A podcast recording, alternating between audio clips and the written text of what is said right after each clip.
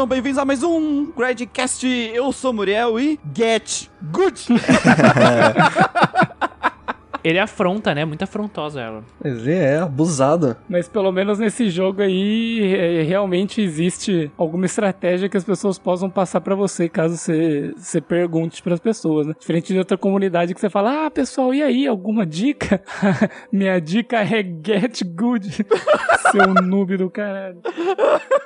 Fala galera, aqui é o Guido e eu nunca gritei tanto em um jogo ao acertar um crítico ou uma esquiva. Nossa, o cara comemora, né? A satisfação, né, velho? Sim, nossa, nossa, mano, sério, eu jogava esse jogo de madrugada, às vezes eu gritava assim, umas coisas absurdas, mano. Eu colocava a mão na boca e gritava, velho. Toda vez que gritava aquela musiquinha quando os caras do, do Brasil ganham, tá ligado? A, a Fórmula 1. Tã, tã, tã, tã, tã, tã.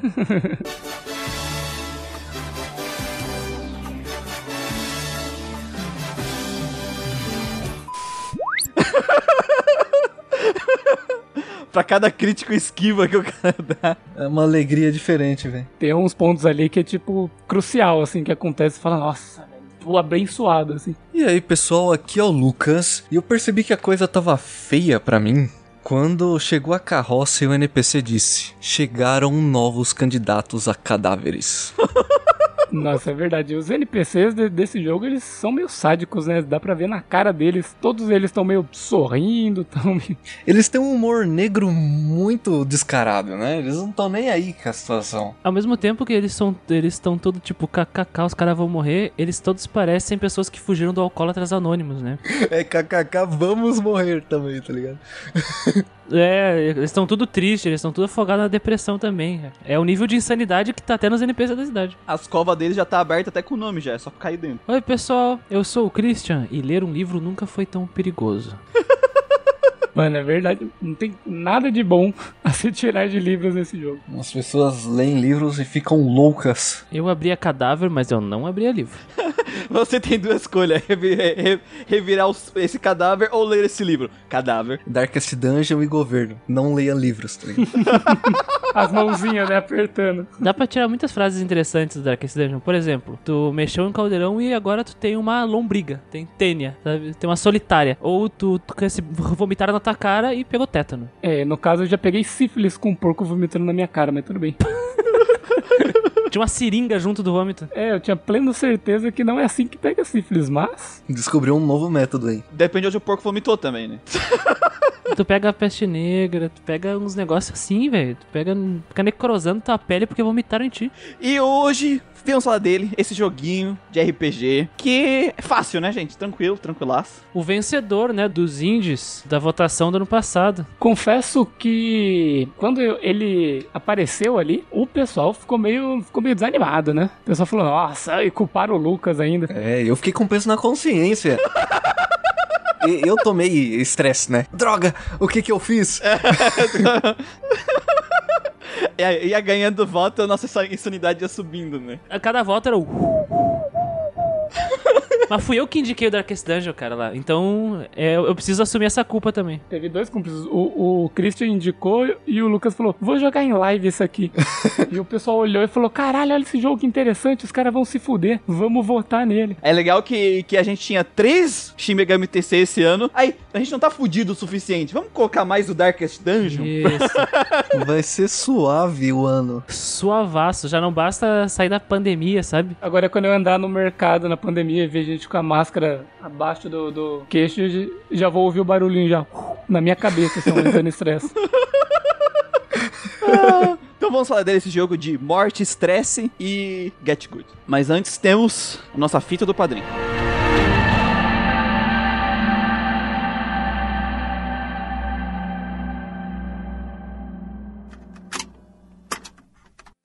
Você já se encontrou pensando? Pô, mó legal o trabalho desses caras. Ninguém fala exclusivamente de RPG eletrônico no Brasil. Não é um trabalho fácil.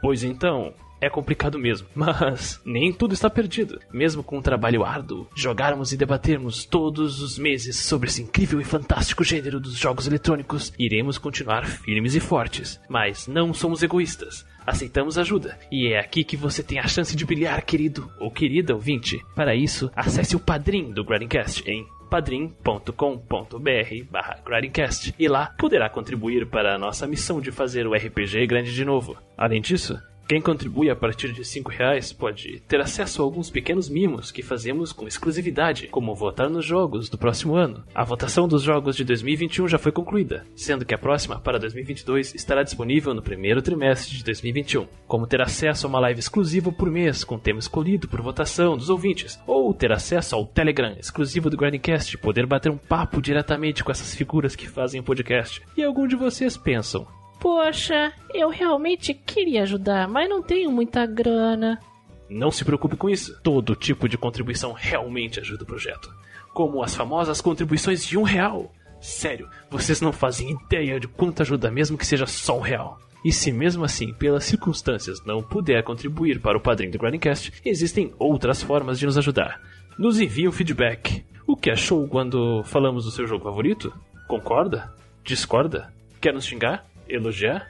Estamos muito interessados em saber. Para isso é bem simples. Você pode mandar um e-mail para contatogeekquest@gmail.com ou nos escrever uma mensagem em geekquest.org/contato. Nos encontre também nas redes sociais, como na nossa página do Facebook, GeekQuest, nosso grupo oficial do Facebook, RPGeiros do Grindcast. Nos encontra também no Instagram, no Twitter, no Alvanista e Pyre como Grindcast. Fazemos também lives no twitch.tv barra Grindcast. E não esqueça de entrar e tornar-se um RPGeiro do nosso grupo oficial do Discord. Link na descrição aqui do podcast. Nós todos estamos lutando para que o RPG eletrônico volte a ser grande de novo. Compartilhe o podcast com seus amigos. Venha fazer parte disso você também.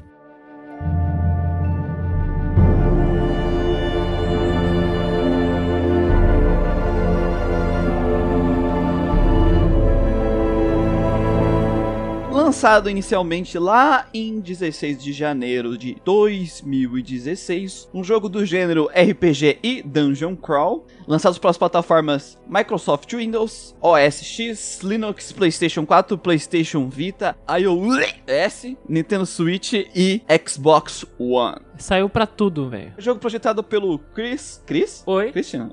Aham. Como que Chris? Christian Borosa Eu acho que é Cris Bouraça isso, Bouraça. e Tyler Sigman. Exato. Desenvolvido pela Red Hook Studios. É, é um bom nome pra empresa, né? Red do sangue, que vai, vai sair do teu corpo, e Rook que é o que vai enfiar no teu corpo. É um gancho que vai entrar no seu si e te puxar pra dentro do jogo. Pior que tem um inimigo que tem um gancho que o ataque dele é, é, é bate onde dói, um assim. o nome do ataque. Tem, tem uns nomes em português de ataque que é engraçado. Curiosamente, tem até uma formação de, de- da equipe, né, da party, que se chama Red Hook, que é dos desenvolvedores, que são os quatro personagens que aparecem no início. É verdade. É interessante também é, lembrar que o nome da empresa já é uma referência já própria a coisas de insanidade, né? Porque tem um conto do, do Lovecraft que se chama O Terror em Red Hook. Então os caras já tinham já em suas inspirações esse tipo de obra que, que deixa o que é sobre o personagem conhecer o desconhecido e não saber lidar e morrer. Tem inspirações Lovecraft, quem diria? Tentáculos.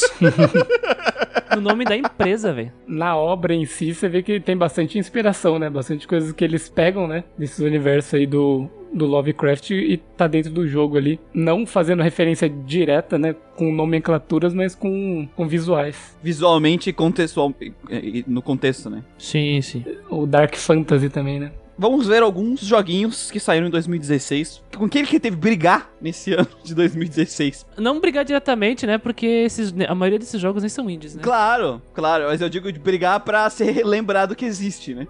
É, brigar de atenção, né? O cara vai comprar um joguinho e fala, e aí, eu compro esse jogo indie aqui ou eu compro esse Triple A? Então a gente teve aí Final Fantasy XVI. Final Fantasy XVI, Nossa. nossa, tô no futuro. Futuro. Final, Futuro, Muriel. Nossa, até explodiu ali.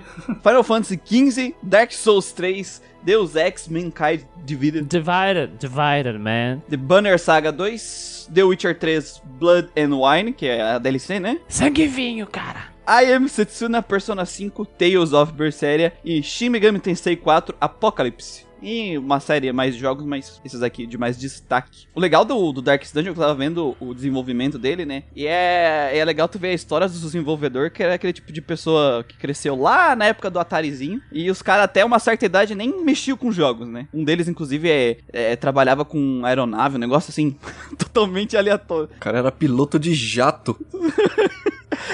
E aí eles falaram, eles falavam que ele pensava em jogo o dia inteiro e falou: "Ah, vou fazer uns jogos aqui". E uma das coisas legais sobre a história dele é que tu vê que tem muita influência no Darkest Dungeon. Antes de ele começar a produzir jogos, ele fazia board games.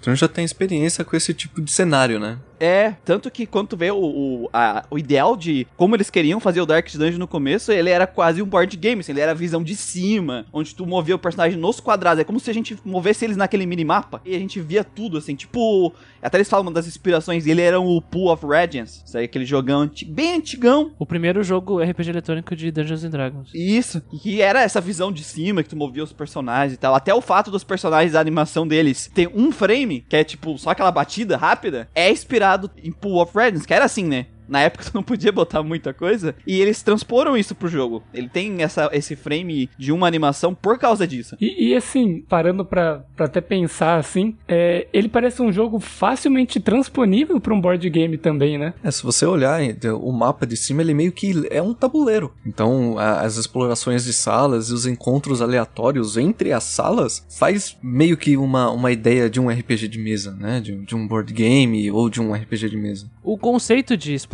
de dungeon, ele é completamente vindo do RPG de mesa, né? Quando o Dungeons Dragons foi criado pelo Dave Anderson e pelo Gary Gygax, ele surgiu como uma transformação do Chainmail, que era um wargame que não tinha nada a ver com, com calabouços e tal, eram exércitos, mas quando, tu, quando eles colocaram to- eh, todo o poder de escolha na mão de um personagem só, que seria a representação do jogador, se tornou, parece que a tônica por muitos anos que eh, Dungeons Dragons seria a exploração de calabouços, cavernas e catacumbas. Então, era muito comum, principalmente nas aventuras prontas, o conceito do Dark que é apresentado no Darkest Dungeon, né? Onde tu tem que entrar num calabouço, existem armadilhas, existem monstros, a qualquer momento tu pode morrer. E naquela época, o jogo era sádico de uma forma que se perdeu, né? Porque as gerações dos jogadores, seja de board games, que sejam de exploração de dungeons, que acabou se tornando mais popular, né? Por exemplo, eu e o Muriel, a gente, quando uma, uma vez que a gente pa- passei o ano novo lá na casa dele, a gente jogou Mice and Mystics, que é um, um jogo de tabuleiro de exploração de também. né? Então, é, é bem comum isso. Só que se perdeu a ideia de ser sádico, sabe? A coisa. Então, lá na primeira edição, lá no Advanced Dungeons Dragons, tu tinha criaturas que simplesmente destruíam teu personagem, não no combate, mas ele, ele mitigavam o teu personagem. Aí então tinha uma espécie de verme que devorava especificamente Grimório, sabe? Aí teu mago tava fudido. Ele só fazia o quê? Batia com a faca, sabe? Aí tinha uma coisa que te fazia ficar doente. Aí tem o monstro da ferrugem, que é um clássico que tá até hoje. Que ele come especificamente metal, então come a armadura e a espada do, do guerreiro. Esse sadismo típico, assim, essa coisa de, de combater esse mundo terrível é muito presente e comum no Darkest Dungeon, né? Então os caras eles resgataram esse conceito básico que se perdeu ao longo da, da evolução do- das gerações de RPG de mesa, porque hoje em dia é muito mais uma coisa cooperativa. Ê, vamos junto numa aventura. Arco-íris! E, e- e bem mais palatável pra novos jogadores, né? Pra quem nunca jogou RPG de mesa, por exemplo. Não só do nude mesa, na parte eletrônica também. Tinha aquela época dos Dungeon Crawlers, né? Do Eye of the Beholder, que é um tipo de jogo que não, não faz mais sucesso hoje, porque eu tenho o conceito de que se forem fazer jogos daquele, daquele estilo, é, ele não vai ter a mesma dificuldade que tinha naquela época. É como você falou do sadismo, esse tipo de jogo ele não tem dó do jogador. Né? Ele, ele realmente ele massacra o jogador sem dó. No, o próprio Gary Gygax, né, ele é famoso, muito famoso por isso, assim. Como ele testava tudo que era criado pro, pro RPG, primeiro grande RPG de mesa, assim, os jogadores que eram os filhos dele e os amigos mais próximos já sabiam tudo que ele fazia, né? Então ele criou a Tomb of Horrors, que seria o calabouço mais terrível de todos. É o famoso calabouço que tu vai entrar e tu não vai sair, tu vai morrer. Então a Darkest Dungeon é, parece uma grande Tomb of Horrors, com várias temáticas diferentes, que é a mesma ideia. E tu falou do, do RPG eletrônico, que é Dungeon Crawler também. O próprio Ave do Beholder que tu citou aí, ele pega direto do RPG de mesa, sabe? Sim. E no Japão, isso não foi muito longe. Tu tem o próprio Shin Megami Tensei, que é isso também. Os primeiros, né, que você anda e você anda meio que bloco por bloco. Porque os mapas que vinham nas aventuras prontas no RPG de mesa são em blocos. Aliás, até hoje são enquadrados, né? Então é totalmente inspirado. E o Darkest Dungeon resgatou isso. Muita gente torce o nariz. Por isso que muita gente joga, ah, isso aqui é uma merda, isso aqui é ruim, porque eu não consigo nem fazer nada, porque não sei o que. Mas é porque a lógica é diferente, é de outro tempo. Depois que eu joguei Darkest Dungeon, eu tava jogando Darkest Dungeon e fui jogar os outros jogos do ano, Darkest Dungeon me deixou mal acostumado. Eles conseguiram aplicar cada ideal que eles queriam no desenvolvimento. Eles queriam um jogo que te passasse essa sensação de desespero o tempo inteiro, que te desafiasse na gameplay e que a ambientação fortalecesse isso. E quando for jogar outros jogos, tudo parecia tão mamão com açúcar, sabe? É, ele mal acostumou a ser desafiado. Você ficou calejado em um, em um tipo de jogo, né? Calejado, cara. Eu cheguei no Shin Megami, no Devil é, Survivor, e eu atropelei o jogo. Assim, e eu no Devil Survivor não tinha opção de botar mais difícil, né? Voltei para jogar o, o, Trails in the Sky, eu coloquei no hard, pra mim ter um pouquinho do gosto do Darkest Dungeon. E, cara, e que, daí o Christian falou dessa ambientação que eles queriam, e um dos motivos deles terem abandonado aquela visão de cima inicial e colocado essa, é, essa de vez de lado, é para deixar a tua visão mais, menos ampla. Tu vê só aquela, aquele pedacinho e criar mais tensão no jogador. Tu não ter o controle do que vai acontecer, sabe? Tu, tu perde completamente esse controle. Por isso que eles trocaram dessa para outra. Tudo que eles escolheram é para te deixar mais sufocado e mais fudido no jogo inteiro. Uma coisa que eu vou sentir falta quando eu jogar os outros RPGs de, de turno aí que vão aparecer vai ser a quantidade de informação que ele dá, tipo, parece tabela de Excel, só que é simples. é mesmo assim, você já bate o olho, você já tem noção de quanto que você vai tirar, a probabilidade das coisas assim. Já tá tudo na tela para você. Ela, ela auxilia você a tomar decisões, né? Tu puxa a tua calculadora científica, faz os cálculos. o que o Muriel falou, assim, acho que é justo, sabe? A pessoa joga esse jogo e se tu não tá preparado para jogar esse, esse tipo de, de, de jogo, jogo, de gameplay, assim, é, essa experiência, tu, tu vai te dar mal. E se tu não te adaptar, se tu não acabar se encaixando nisso aí, tu, o jogo ele vai te barrar. É uma coisa que me lembra muito o, o Matador que nós conversamos no início do ano passado, no Shin Megami Tensei Nocturne. O, o Darkest Dungeon ele te ensina o caminho das pedras e depois tu escolhe para onde vai. Ele não te diz necessariamente o, o quão é tão terrível os lugares. Só fala, isso aqui é perigoso, toma cuidado. Mas tudo é perigoso aqui. Então o que, que é perigoso afinal? Então tu tem que ir colocando o pezinho na água para ver até onde é fundo. Até tu tomar a primeira morte. Aí tu fica triste, aquele personagem que tu investiu e tem que fazer tudo de novo, sabe? Então, essa lógica antiga tá aplicada aqui, ela foi resgatada, ela foi cooptada de outro tempo e tá aqui. Isso é interessante, porque é uma coisa nova, parece que uma coisa nova hoje, né? Sim. Porque hoje em dia não tem mais isso. Que nem mulher falou, poxa, eu acho, eu acho tudo muito simples, tudo muito fácil, mas não é que tudo seja muito fácil, é que tu, a tua lógica ainda tá a lógica do Darkest Dungeon. e sem falar que a gente somos, somos uns RPGs fudidos, já, já jogamos tudo que é tipo de jogo, assim. Tirando o Shin Megami Tensei, que ele também é um jogo com uma certa dificuldade, dos jogos do, do ano do mesmo lançamento dele, se você pegar alguns jogos, como por exemplo o Final Fantasy XV, o Deus Ex e o Berseria, são jogos com, com um nível de dificuldade extremamente baixo. Não chega nem aos pés da dificuldade de um jogo desse. Porque ele é difícil, mas ele não é difícil porque eles fizeram algo escroto para se tornar difícil, tipo boss com HP extremamente longo ou alguma coisa assim. São características, sabe? Números baixos, é, valores precisos, debuffs e buffs que geram uma gameplay diferenciada, né? É aprender a, a, jogar com os personagens, aprender o que eles fazem, quem é melhor em qual tipo de dungeon, contra qual tipo de inimigo, como montar a formação da sua party, né? As skills que você vai pôr, isso vai com o conhecimento do jogo. Quanto mais você vai ganhando conhecimento, mais você consegue lidar com as situações do jogo e aprendendo, né? Muitos RPGs têm, ah, esse boss é essa parede, grind, né? É, é a primeira solução. Aqui, a tua única solução é get good.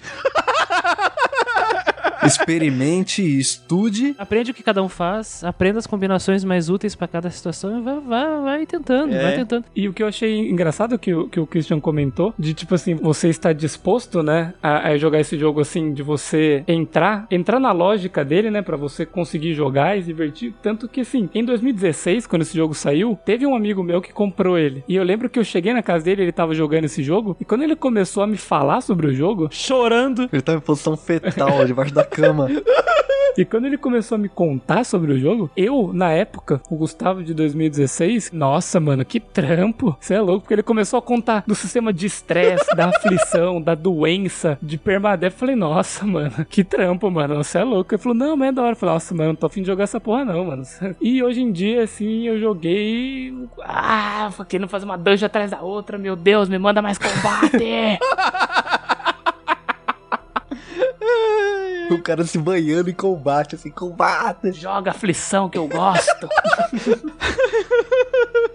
Ai, vamos. ai, e pro, pra finalizar aqui, né? O jogo ele teve uma recepção boa. Ele vendeu no ano de lançamento 650 mil unidades. Eu acho que vale a pena comentar que é Kickstarter, né? Eles foram rejeitados, né? Eles tentaram trazer uma ideia aí pra, pra empresa, mas eles não quiseram a ideia do jogo deles. E ninguém comprou, e o jeito eles falaram assim: bom, vamos continuar trabalhando em cima e apresentar um Kickstarter aí pra galera. 313 mil dólares, se não me engano, o Kickstarter deles. Vendeu quantas cópias, você falou? 650 mil unidades no, lança- no ano de lançamento. Tranquilo. É, pô. e depois eles continuaram alimentando o jogo com mais conteúdos, né? Isso. Em um ano vendeu 2 milhões de cópias. Caralho. Deve ter vendido aí mais, um, um, um milhão ou 2 milhões, sabe? Ainda mais que, por exemplo, ano passado saiu o, o PVP do jogo, né? A DLC de PVP. Nossa, é muito massa a PVP, velho. Aí mais pessoas devem ter comprado o jogo, tipo assim, aproveitando as promoções, né? Porque ele entrava em promoção na Steam, por exemplo, e já pegava com para jogar o PVP também. Então teve vendas ano passado também.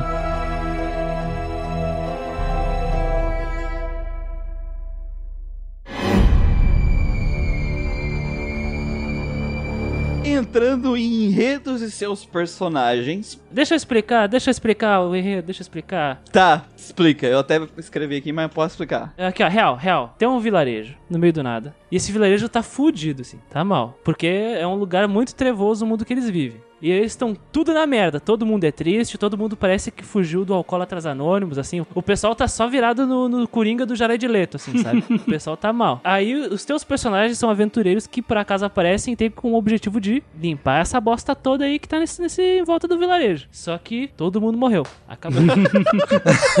Dandy, cara. Só letreiros. Dente. Raramente os quatro primeiros sobrevivem, assim. Mas a parte boa é que não param de vir cada- candidatos a cadáveres, né, Lucas? Né? Não para de vir Cadáveres. cadáveres. Quase que ele soltou O essa. cara, o cara abre, a, abre a calça, o cara já cai na- na- no túmulo. É porque assim, o cara já cai morto, né? Porque essa época aí, que é a ambientação gótica dele lá, né? É aquela época, né? Que os caras usam. As mulheres usam aqueles vestidão, os caras usam cartola, né? Eles estão aprendendo medicina, mas eles cagam na vala e o esgoto é aberto, né? O pessoal morre de peste, ele já chega morrendo na, na- no mapa. Os caras não lavam a mão, abraçam os outros com, com a mão de bosta. Ainda mais no mundo que tu pisa no esgoto e tu pega tétano. Imagina, isso é terrível. O cara sai da carroça e já vai. Já Mas, vamos lá, o, o jogo começa te dando uma, uma cutscene, e só tem duas cutscenes, uma no começo e outra no final, parece jogo de NES. Então qual é a moral? No começo do Darkest Dungeon, você, jogador, descobre que ganhasse uma herança, ganha uma bolada. Ah, ganhei, ah, agora tô feito. Só que o puto do teu ancestral, que te deixou a tua herança, que era um cara ricaço, vida boa, é dono de várias terras, tava tudo bem, ah, tudo bem aqui. Aí ele achou um livro, Rituais Satânicos, não faça. Não faça. Abra na da seita, tá ligado? O que, o que ele fez foi o seguinte: ele achou um bagulho assim, que era uma estrutura de metal com uma bola vermelha. E ele falou: Vou jogar uma tocha aí dentro. Foda-se. É isso que ele fez. Aí ele pensou, não tenho nada pra fazer, começou a ler o livro, começou a descobrir que tinha coisas escondidas, talvez tesouros, coisas místicas, e começou a fazer uma escavação. Ele abriu um livro, cara. Não pode abrir livro nesse mundo, velho. No final, ele começou a mexer com artes místicas, fez uma escavação, achou o portão do capeta, abriu o portão do capeta, Por que não, né? Por que não, exatamente? e aí ele liberou esse caos no mundo, e aí ele recebeu tanto vum vum na cabeça que ele se matou. E é tua responsabilidade, você, jogador, é tipo o administrador. Você abre uma empresa de danjeiro e a sua missão é acabar com esse mal e liberar a cidade pra te poder ter acesso às suas terras. Tu é um burguês safado, mas que tá ali porque mereceu. Essa é o setup do jogo, é isso que ele te fala no começo e te joga lá no meio da, da merda. E tu vai ter que administrar essa cidade e os personagens que vão ser teus funcionários, literalmente. Você é o coaching, você é o coaching da empresa. Tu é o RH, até tudo. Cult e RH, é verdade. Chega o cara ali pra ti, sangrando assim, saindo 10 litros de sangue do braço, tu. Ah, mano, não precisa levar bandagem pra dungeon, não. Isso aí é. É uma feridinha, feridinha de boa. Muito caro, tá muito caro a bandagem. Esse era eu. O cara tá comentando canibalismo e tu fala, ah, vai pro bordel lá, vai se divertir, vai passar, vai passar. Vai pro perdeu que O cara tá vendo o demônio, ah, vai pro bordel. E basicamente esse é o a história do jogo inicial. E durante o jogo, conforme tu vai jogando, é, tu vai achar alguns documentos que, na verdade, eles são documentos que te contam coisas que esse teu ancestral, ancestral fez. O que, que ele fez durante essa, é, esse percurso dele por coisas satânicas. E durante as boss, né, quando tu tá nas fases de, bo nas fases de boss, tu vê o narrador, que se eu não me engano ele é o até o teu ancestral, falando sobre o que, que é essa criatura, quando ele achou ela. Enfim, tu vai ter um pouco de lore do que aconteceu. E na Darkest Dungeon, quando terminar ela, tu vai ter o o descobrimento do que é realmente essa criatura, que na verdade é só um cliffhanger pro segundo jogo. Que nem Diablo, né? É, é isso, tipo assim, nem é spoiler porque assim, ah, você, ach você achou que me derrotou, mas não, eu sou uma criatura do mal e você apenas ganhou tempo para este mundo. Boa! E eu me chamo Necron. É, é, é tipo isso. O Necron Barata aparece no, no jogo e ele só fala que ele vai voltar. O foco do jogo claramente é, mano, faz dungeon aí. Dungeon Crawler, é, exatamente. Mas o, o, o aquela, aquela cutscene inicial dá o contexto de tudo que tu precisa fazer. Se não quiser ler nenhum documento porque eles ocupam muito espaço de, de item importante. é, eu ia dizer exatamente isso. Pô, parece mó legal a história desse jogo aí, hein? O ouvinte pode pensar.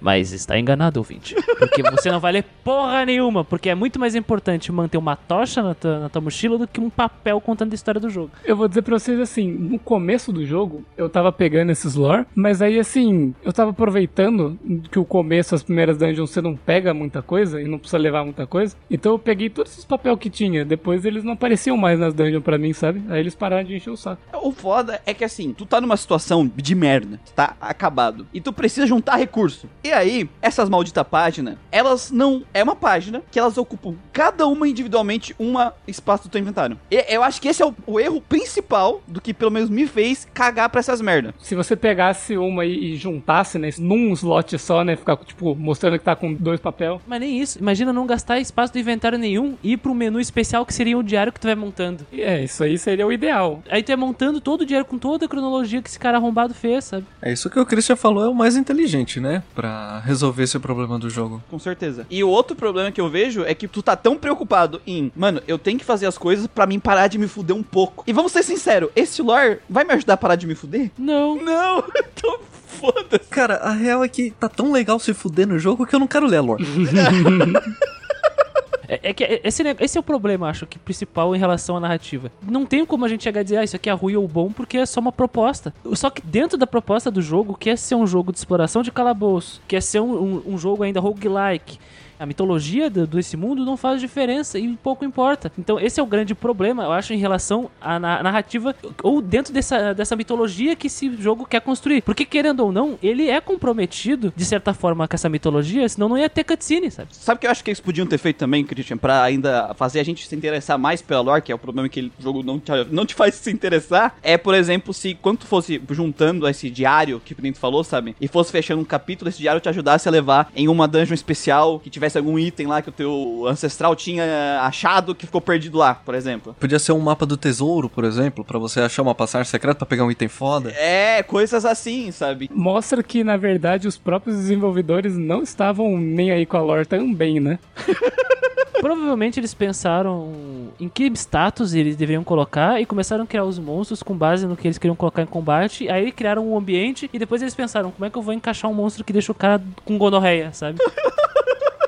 seria legal, imagina, tu tem que entrar nesse calabouço, porque esse calabouço foi um monstro que fez isso, isso, isso. Podia ter uma coisa assim, aí tu vai lá com base na, naquela experiência do, do teu antepassado para tentar, tipo, terminar, dar um ponto final, sabe? Quando tu vê ali o documentário que até tem no YouTube dos caras, tu até vê que eles nunca pensaram muito sobre isso mesmo. É bem isso, a gente pensou num jogo que é gameplay e ambientação. É, é toda a base do desenvolvimento deles foi isso. E eles botaram essa narrativa para ter um contexto, porque se não tiver contexto, né? E é isso. Eu não acho que isso pesa muito pra qualidade do jogo, porque toda a gameplay eu acho que compensa aqui, compensa bastante. Mas, porra, ia ser muito foda, velho.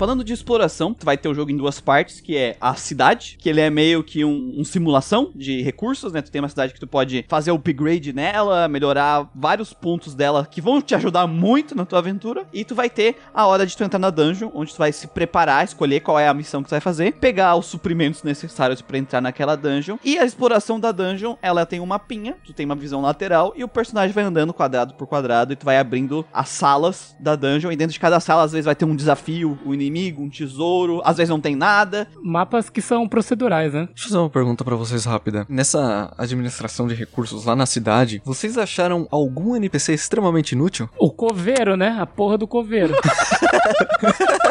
Ele é o que mais trabalha no, no jogo. Vamos, vamos considerar só as. Pô, só tem um espaço na taberna, esse arrombado tá na taberna. É, é, exato. Eu tive que abrir um espaço a mais na mesa de bebida por causa desse cara, velho. O cara tá toda hora lá. Falar, mano, sai daqui, velho. Eu acho que o único NPC que eu achei um pouco inútil nesse ponto é aquele NPC do acampamento que fica à extrema esquerda. Sim, lá no canto lá. Eu, eu, eu demorei pra ver ele, cara. Vou ser bem sério, demorei pra ver. ele. Eu só vi porque tem duas maneiras, né, de você clicar nessas coisas, que é ou você clica no- na cidade, né, nas coisas interativas da cidade, ou no canto tem, tipo, do ladinho, assim, marcado todas as lojas, né. Daí que eu vi a mulher do acampamento e falei, eita, mas assim, eu não culpei nada de acampamento. Porra, não usei em momento algum, cara. Eu upei porque eu já não tinha mais o que upar.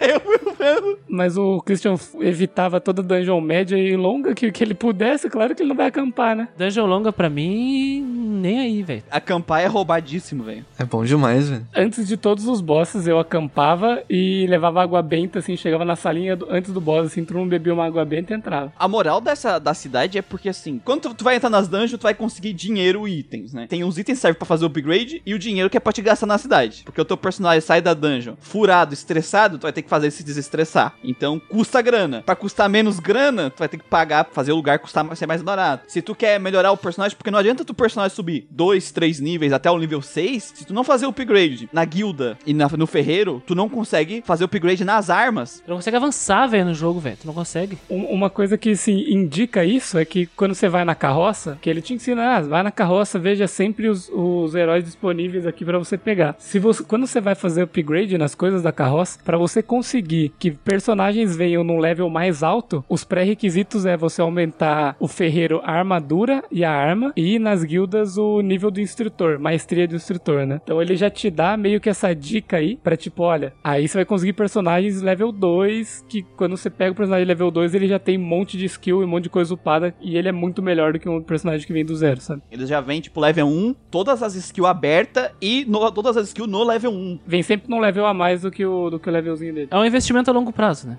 A questão é, tu vai ganhando os recursos e tu tem que saber como tu vai lidar com aquilo. E eu acho muito legal isso. É uma preparação, né? Porque depois, quando você for pra parte de combate, que a gente vai jogar lá na frente lá, você tem que ajustar, né? Essas habilidades conforme a posição que você quiser colocar seu, seu carinha. Então, você já tendo ela, ela liberada, já facilita um pouco sua vida. Uma coisa que eu nunca usei é a carroça nômade lá da mulher que vende os itens que tu coloca nos personagens. É muito raro ela ver item bom lá. É raro, tem item bom e é caro pra caralho. É muito caro, então eu acho, achei ela inútil. A, a ideia é legal, mas vamos baixar esse valor aí, vamos colocar um monte de, de- de item aí. É que você tem que investir recurso em é, abaixar valor, né? Porque ela tem duas coisas, ou vir mais relíquia ou baixar o valor. Só que mesmo assim não compensa, cara, é muito. Comparado a todos os outros, a utilidade disso aí. Mas tem os eventos também. Às vezes aparece evento durante uma semana X que, tipo, corta 50% o valor dela. É, só que ela não vem item útil. Então, Eu já vi um item raro lá, mas custava 22 mil, sabe? Falou, mano, moça, você tá brincando, né? Você tá tirando comigo. esse negócio dos dias especiais eu acho muito massa, né? Tem dias especiais que é tipo, pode reviver alguém que morreu. Tem dia que a, a, a igreja é de graça, aí tu pode ir lá curar o estresse de todo mundo, bota lá os caras tudo de graça. Mas tem o lado ruim também desses eventos que acontecem, porque às vezes a pessoa ela se ensanguentou no flagelamento, então o flagelamento tá parado esse turno. Ou um personagem seu sumiu depois da bebedeira. É, ele vai embora, ele só Né, Ashura? Toda vez, Ashura. Puta que pariu, cara. Toda vez eu coloco o cara no bar, o cara, tipo, ah, se perdeu pela cidade, velho. Isso gera um tom caótico pro jogo que eu acho muito maneiro, velho. Porque tu nunca sabe o que, que vai dar quando vai voltar pra cidade. Um dos eventos, assim, que eu mais fiquei, tipo, caralho, até tirei print, foi um que, tipo assim, todos os, os aventureiros que não estavam na dungeon, né, que não foram na dungeon, é, recuperou 200% de estresse. Nossa, isso aconteceu comigo também. Cara, zerou todo mundo, velho. Todo mundo. Só os quatro que foram pra dungeon que estavam com estresse. Ô, louco, o que, que será que aconteceu pra zerar tudo, assim? É legal que tem esses dias especiais assim, o céu abre. O céu abre e tu finalmente tem luz na cidade, velho. O cemitério, quando o dia que você consegue reviver alguém, ele tá brilhando, assim, com uma aura angelical em volta. Sobre a exploração em si, né? Tem um mapa de visão de cima pra baixo e existe a possibilidade de tu encontrar alguns problemas ao longo da- do calabouço. Então, existe a,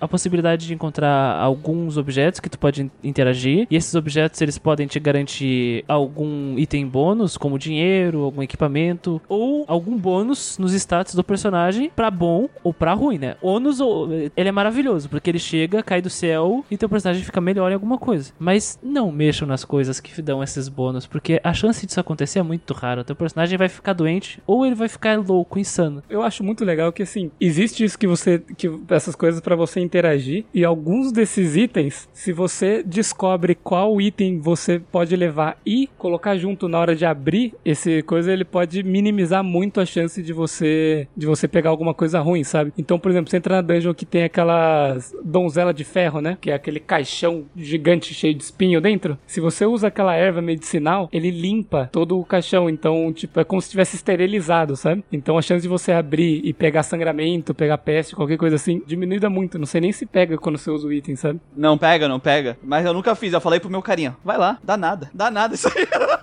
Às vezes tu nem precisa falar, eles vão automático porque eles já estão meio loucos já. Se eles estão com alguma doença, por exemplo, curioso, eles vão abrir sem, sem você colocar o item lá. Viu, pessoal? De acordo com o Guido, ser curioso é coisa de doente. É. Exato, ser curioso é coisa de gente problemática. Cara, mas o, o curioso já me botou em muita enrascada nesse jogo. Olha, livro de Satanás. Deixa eu ver isso aí. o meu si travou muito numa dungeon que eu tava indo em direção ao boss e eu tava vindo assim e tinha um curioso na minha party, né, Lucas? Que tava abrindo todas as coisas. Só que eu dei sorte de várias caixas, várias coisas que ele abriu tava vazio, assim. Beleza. Aí chegou no último corredor pro boss, assim. Vi a salinha dele lá, falei, ah, beleza, né? Último corredor aqui, tranquilo. Tava vindo, tinha daquele pedestal com a bola vermelha lá. Aí daqui a pouco apareceu, pum, curioso. Aí ele foi abrir o negócio, só que o único jeito de chamar o boss é jogar a tocha dentro. E o cara, ele não joga a tocha dentro, ele só mexe lá, sabe? Aí deu aquele alívio, porque eu não sabia. No Gustavo, né? Eu em casa tava ouvindo aqui, assim. Deus, deu estresse nele. Mas eu, eu gosto muito desse negócio dos itens e, e da dungeon, porque te dá uma tensão, cara. Uhum. E além desses itens, tem as barricadas, que é aí que vem a importância da pá. Se tem uma pilha de cadáver, você tem que tirar ele na mão, eu ficaria tristaço. Mas tem a pá, tu só usa pá, tu gasta pá, por algum motivo eles quebram a pá no processo e some a barricada. Além das barricadas e desses itens que nós interagimos, existem as armadilhas, que são coisas também que só estão lá pra nos arrombar, assim. tá caminhando pelo calabouço lá, pela caverna, pelo castelo, pela floresta, enfim, e ter armadilha. Tu pode, por algum motivo, não tá prestando atenção no jogo, o que é um erro, preste atenção no seu Darkest Dungeon, tu pode cair nela e tu te machuca, e tu causa dano, pode dar sangramento, pode dar peste. Mas a armadilha fica bem escondida. Então, ela não é visível sem reconhecimento, assim. é- você precisa dessa skill do, do reconhecimento que você ganha em algumas si- situações que ela revela parte do mapa em volta do seu personagem, né? Daquele tabuleiro. Sério mesmo? É, ali mostra onde vai ter batalha, onde tem tesouro e onde tem armadilha. É que eu acho que os personagens tão, sempre tiveram um reconhecimento, sabe? Porque eu vi as armadilhas sempre. Você ainda vendo a armadilha, você tem- ainda tem chance de desarmar ela, né? Porque depende, cada personagem tem uma porcentagem de visível pro jogador de, de chance de desarmar. E até mesmo o ladrão, que é um ladrão, às vezes ele tem 80%, mas você tem relíquias sua equipa que pode melhorar isso, né? O meu mercenário era a estrela do desarme de armadilhas, assim. É legal porque, caso nunca tenha visto a tela do Darkest Dungeon, é essencialmente os personagens caminhando em cima, uma barra de tocha, que, que a gente já vai falar da tocha, que é importante pro, pro exploração, né? E embaixo uma tabela de Excel. E essa parte aí do, do negócio de desarmar armadilha, de perceber armadilha, é muito Excel. Tá numa parte que tá lá vários números um em cima do outro, assim. Então tu pega só o cara que tem a maior porcentagem lá, clica na armadilha e pronto, soluciona o problema. Ah, esse aqui tem 90%, vai tranquilo. Tomei muito já. O que você pode fazer também é, enquanto você tá andando e, por exemplo, não tem armadilha visível, você pode clicar no seu personagem que tem maior esquiva e andar com ele pra desviar da, da armadilha caso você pise em uma. Most will end up here, covered in the poisoned earth. Awaiting merciful oblivion. Gente, quando vocês for jogar Darkest Dungeon a primeira vez, leva muita tocha pra te aprender na dungeon curta quanto tocha tu precisa, na dungeon média quanto tocha tu precisa, na, na longa quanto tu precisa. E enquanto tu tá aprendendo a jogar, mantenha a tocha entre 75 e 100. Por favor, que eu, eu vejo o pessoal jogando tipo a primeira vez e a tocha tá em 30. Gente, não! Pelo bem da sua sanidade, né? É, quando tu vai lá em cima e tu clica, aperta nela, bota o mouse em cima dela, ela vai mostrar os bônus e as desvantagens que ela te dá com aquela quantidade de tocha. No máximo, tu tem muita chance de pegar o inimigo de surpresa, tu tem mais chance de acertar, sabe? Tu tem muita coisa. Quando a tocha vai baixando, tu vai perdendo esses bônus e os inimigos vão ganhando ele. Só que a, a vantagem de andar com a tocha, por exemplo, no mínimo, é que teus, os itens que os inimigos dropam é muito melhor. Só que, sendo bem sério, ou tu já jogou o, o jogo pra caralho pra fazer isso, ou tu tá já no late game e tu tem itens que eles dão uns bônus ridículos se a tocha estiver zerada. É, eu ia falar isso agora. Tem o, o pandeiro lá do bufão, o pandeiro do inferno. No final do jogo, no caso, tá se referindo, né? É, Depende da ordem, né? Às vezes você pode dar sorte de no começo do jogo você conseguir esses itens, né? Porque o jogo vai te alimentando com os itens randomicamente e às vezes você pode tomar uma sorte do cacete,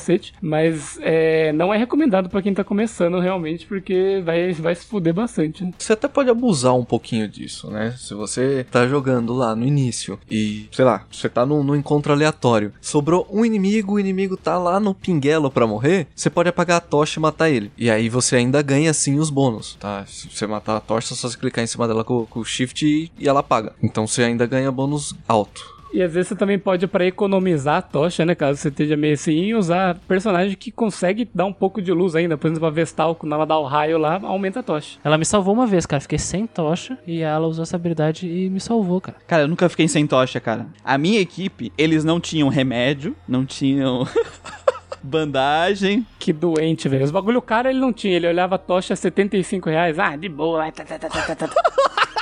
32 tochas na, na dungeon pequena. Não, não, não era, não era pra tanto, eu levava 10. Eu levava pá, levava a chave, porque eu quero o tesouro, é, tocha e comida, cara, é isso. Comida era sempre no máximo, velho, no máximo. É que assim, Muriel, tu é bonzão, né, cara? Por isso que tu não precisa desses negócios aí, né? Especialista.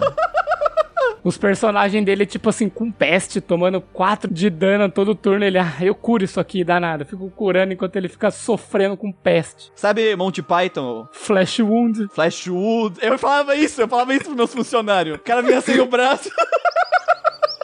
tá tudo bem, sem o braço. Só tinha duas dungeons que eu levava bandagem, que é a enseada, porque tinha o caranguejo filho da puta que dava 8 de dano e sangramento por turno. Eu falei, não, aí, aí não dá, eu vou ser obrigado a gastar aqui com vocês, levam duas. Duas, velho. E na Darkest Dungeon, porque aí não dava. Ô, louco, na ruína eu levava bandagem. Os esqueletos lá ficam querendo tacar bleed em mim toda hora. É, um de bleed, um de dois de bleed, três de bleed não é nada. Não, era suave, mas dá bleed, então eu levava bandagenzinha, porra, coitadinhos. O personagem ele ficava vazando sangue até o final e o, o cara furado que nem um queijo suíço e o Muriel, ah, foda-se, cara, vai puteiro. Não é nada, três passos passa, tá ligado? Cauteriza com a tocha. Caindo pelo puteiro saindo sangue.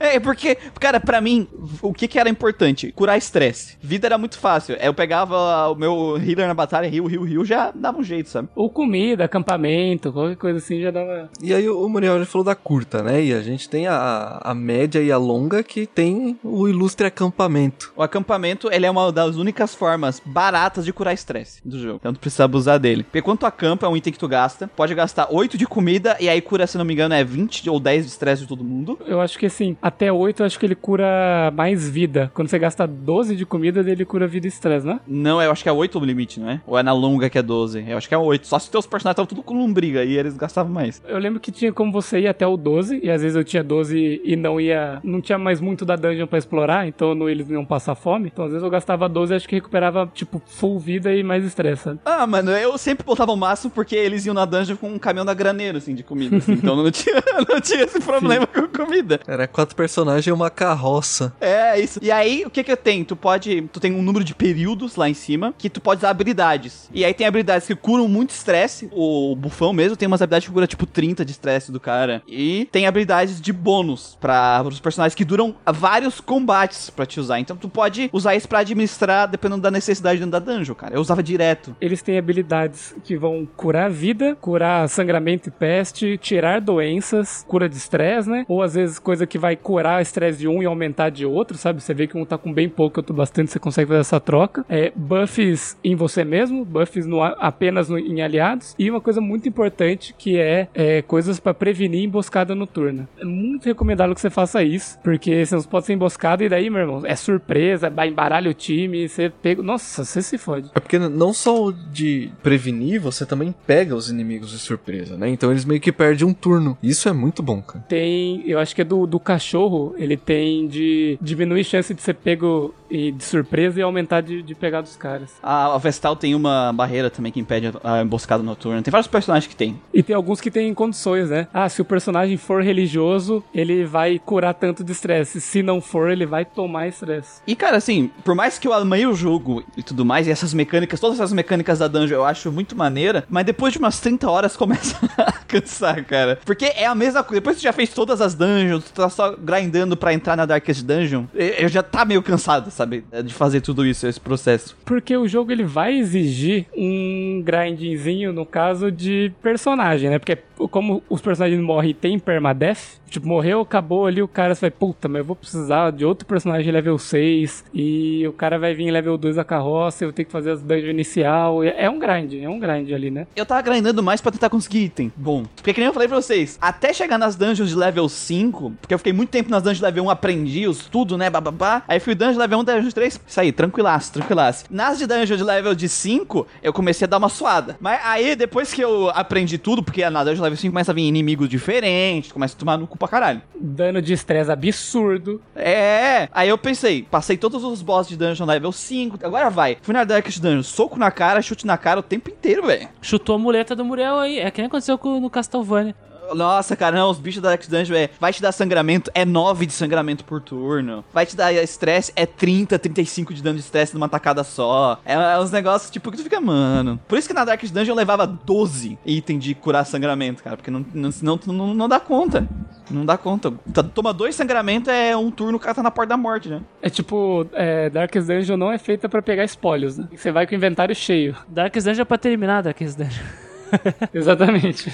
E assim ele se torna repetitivo, né? Que eu basicamente fiz várias vezes dungeons nível 1, nível 2, nível 1 e nível 3, na verdade, pra juntar dinheiro. Porque é aquele negócio da preparação. A gente acha que tá bom com, com um time e entra para enfrentar um boss. Só que aí chega esse boss aí e ele vai fazer você chorar um pouquinho. Só que nesse ponto você perde tudo. Você perde personagem, você perde item, o dinheiro que você tinha, você gastou tudo em provisão que você gastou e não deu em nada. E aí você tem que ficar é, fazendo essa repetição pra juntar dinheiro. Porque sem dinheiro nesse jogo você não faz nada. E assim, tu falou isso agora, Lucas, tem uma dica pro pessoal. Gente, não vai pra dungeon de boss se tu não tiver dinheiro pra mais duas dungeons, caso tu fale no boss. Uhum. Senão vocês estão muito fodidos. É que é a natureza roguelike do jogo que acaba causando isso. Porque é essa a proposta do jogo, Christian, ser roguelike. Maravilhoso. Mas o roguelike que ele pode, ele pode vir apresentar esse terrível efeito colateral que é, cara, se tu vacilou ou teve muito azar aqui, tu vai ter que repetir, repetir, repetir. E a natureza RPG do Darkest Dungeon piora isso, sabe? O Darkest Dungeon é muito bom por ser um RPG e combinar esse roguelike com RPG, mas ao mesmo tempo é uma faca de dois gumes e volta, vai machucar ele. Então tu vai lá, upa os personagens, tu coloca eles lá nível 3, por exemplo, quatro personagens nível 3, tu upa as, is- as skills, as habilidades, né? Tu aumenta as habilidades de arma, as armaduras, as habilidades de cura, vai enfrentar um chefe. Chega no chefe e por algum azar todo mundo eh, desenvolveu alguma coisa horrível ou tomou muito estresse ou por algum motivo o chefe, por exemplo, a sereia ela cooptou o teu principal causador de dano ali e, ou capturou a tua curandeira e aí tu te deu mal e tu vai ser obrigado a treinar de novo personagens, vai ter que ser obrigado de novo a investir dinheiro, vai ser obrigado de novo, porque essa natureza do roguelike ela vem morder teus pés de novo. Isso torna a, a repetição da Darkest Dungeon chata. É tipo, você tá puta que saco, você olha na carroça, você vê um leproso novo lá com umas coisas liberadas, já fala, uh, isso aqui tem potencial, hein? Nossa, esse cara aqui. Vamos testar outra combinação, né? E vai de novo. Só que o problema aí, Guido, é que, pelo menos com todas as pessoas que eu conheço, assim, acho que a maioria abandonou o jogo, sabe? Chegou um momento que eles falaram, ah, que se foda esse caralho aqui, vou embora. E fechou. Aí, aí quando tu vai falar do Darkest Dungeon com alguém, ele vai dizer, pô, é um jogo legal, mas é difícil, né? Ai, que trabalho, que mão fazer isso aí. Eu acho que às vezes a pessoa desencana, mas tipo assim, ah, ele pretende voltar, né? Só que ele dá um tempo do jogo. Isso é, tipo, não é, não é um bagulho que tipo, ah, eu vou desinstalar essa merda e nunca mais vou instalar na vida. Mas às vezes você cansa e fala, nossa, velho, puta, eu vou ter que upar os caras de novo, mano. Vou fazer alguma outra coisa que eu não vou ficar patinando, depois eu volto nisso aqui. Por exemplo, quando eu passei, quando eu tava falando pra vocês é que eu dei aquela parada e eu voltei agora, eu preparei, eu acho que foi 14 personagens level 6. Caralho. Aí eu falei, agora Darkest Dungeon, agora vamos lá. Como é que eu terminei? Eu passei as duas primeira fase, dos 14, 6 morreram, e os dos outros 8, nenhum deles mais pode entrar na Darkest Dungeon, porque ele só pode entrar uma vez na Darkest Dungeon, tipo, vencer a Darkest Dungeon uma vez, depois ele aposenta, né? Ô Muriel, os, os caras que aposenta, você geralmente dispensava eles? Não, tu pode usar eles nas outras dungeons, só não entram na Darkest Dungeon. É, nas Dungeon Level 5, né? É, ele não entra na Darkest Dungeon mais. Se tu tenta falar, ele fala, não. Nem fudendo. né? Já deu pra mim nesse lugar aí. É porque, cara, Darkest Dungeon, quando eu vi ela a primeira vez, a cara dela, eu me senti assim. Sabe quando no Shadowrun, quando você sai das dungeons normais e entra no lar das aranhas gigantes lá? Ah, você tá acostumado aqui com uma construçãozinha de boa, de repente você chega lá, uma construção bizarra, umas coisas sinistras. Mano, a Darkest Dungeon é assim, cara. Se você já achava, tipo, ah, os ermos, a enseada bizarra, você entra lá, nossa senhora, o bagulho alienígena, assim, espacial, o terror cósmico da porra, velho. É, e assim, velho, então, tipo, eu não tinha mais personagem pra continuar a Darkest Dungeon, só faltava a Darkest Dungeon, eu tinha que upar o resto de novo. Ah, eu- Sabe o problema disso aí? Aí tu vai ter que fazer aquilo que tu fez quando tu começou o jogo, cara, no primeiro dia. Isso. Eu acho assim, o permadeath desse jogo, ele é bom no sentido porque ele vai te trazer tensão. Você vai jogar o jogo com atenção, com cuidado, você não vai, tipo, fazer qualquer merda. Porém, tem esse problema aí do, da repetição do grinding fica pesado, né? Tem algumas coisas também na exploração que me incomodam, mas é porque eu não consigo ver sentido algum, que é tu ficar estressado por caminhar. Você falou disso ontem, e daí, assim, durante ontem e hoje, eu pensando no jogo, pensando nas coisas, pesquisando, eu pensei assim, por quê, né? Por que que isso acontece? Aí me veio na mente um pensamento de RPG em roleplay, sabe? Por exemplo, o personagem tá andando na dungeon, e por que que ele tá estressando por andar? Ah, deve ser porque, ah, o cara tá andando, de repente, ele viu uma pilha de crânios ali no canto do- da dungeon, e falou, puta, bateu uma encanação dele, aumentou o estresse. Ele sentiu um cheiro, puta, vindo de algum lugar, sabe? Cheiro podre. Ele ouviu um grito, tem uma porta que bateu, sabe? Essas coisas assim. Eu pensei em motivo de roleplay. Porra, isso daí numa dungeon, enquanto o cara tá só se locomovendo, é, isso já iria estressar. Aí eu pensei, talvez seja por isso. Mas seria interessante se realmente fosse visível isso no jogo, sabe? Nem que não seja coisas interagíveis, mas só de você tá andando e você mostrar que tem uma pilha de crânio ali e o personagem fala, nossa, várias pessoas morreram e apareceu coisa do estresse subindo, ou ele tá andando e tem tipo uma fumacinha verde mostrando que tem algo podre ali cheirando mal, faria sentido, sabe? Seria legal. Tinha que ter um status negativo pros teus aliados, que ele ficava dando susto nos outros, sabe? Tá andando na dungeon. Yeah, yeah! yeah, yeah! Passou um gato miando, né? Aí o teu aliado ganhava estresse e ah, o status negativo calça molhada, né? Isso, ele é parcialmente mostrado pro jogador, mas só no combate. Às vezes quando um personagem ele tá estressado, ele solta uma frase que dá estresse nos outros. Nós não vamos conseguir. É, As pilhas de cadáveres irão aumentar, sabe? Ah, Eu acho muito legal que dependendo da aflição que o, que o personagem falou, é, cada personagem te- se expressa de um jeito assim que você vê a personalidade dele, sabe? Uma vez um, um soldado meu ficou aflito e ele, tipo assim, ganhou o status egoísta. Alguém atacava e errava, ele chegava e falava: É, parece que eu sou o único que consegue comandar por aqui. E aumentava o estresse do cara, sabe?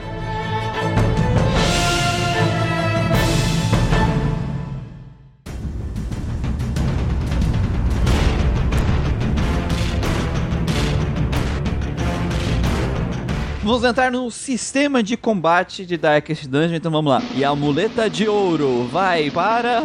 Darkest Dungeon, aê, pode levar, aê. Nem precisa esse ano fazer a compensação lá da, da muleta do melhor sistema de turno já. Vamos ver, né, meu? Vamos ver.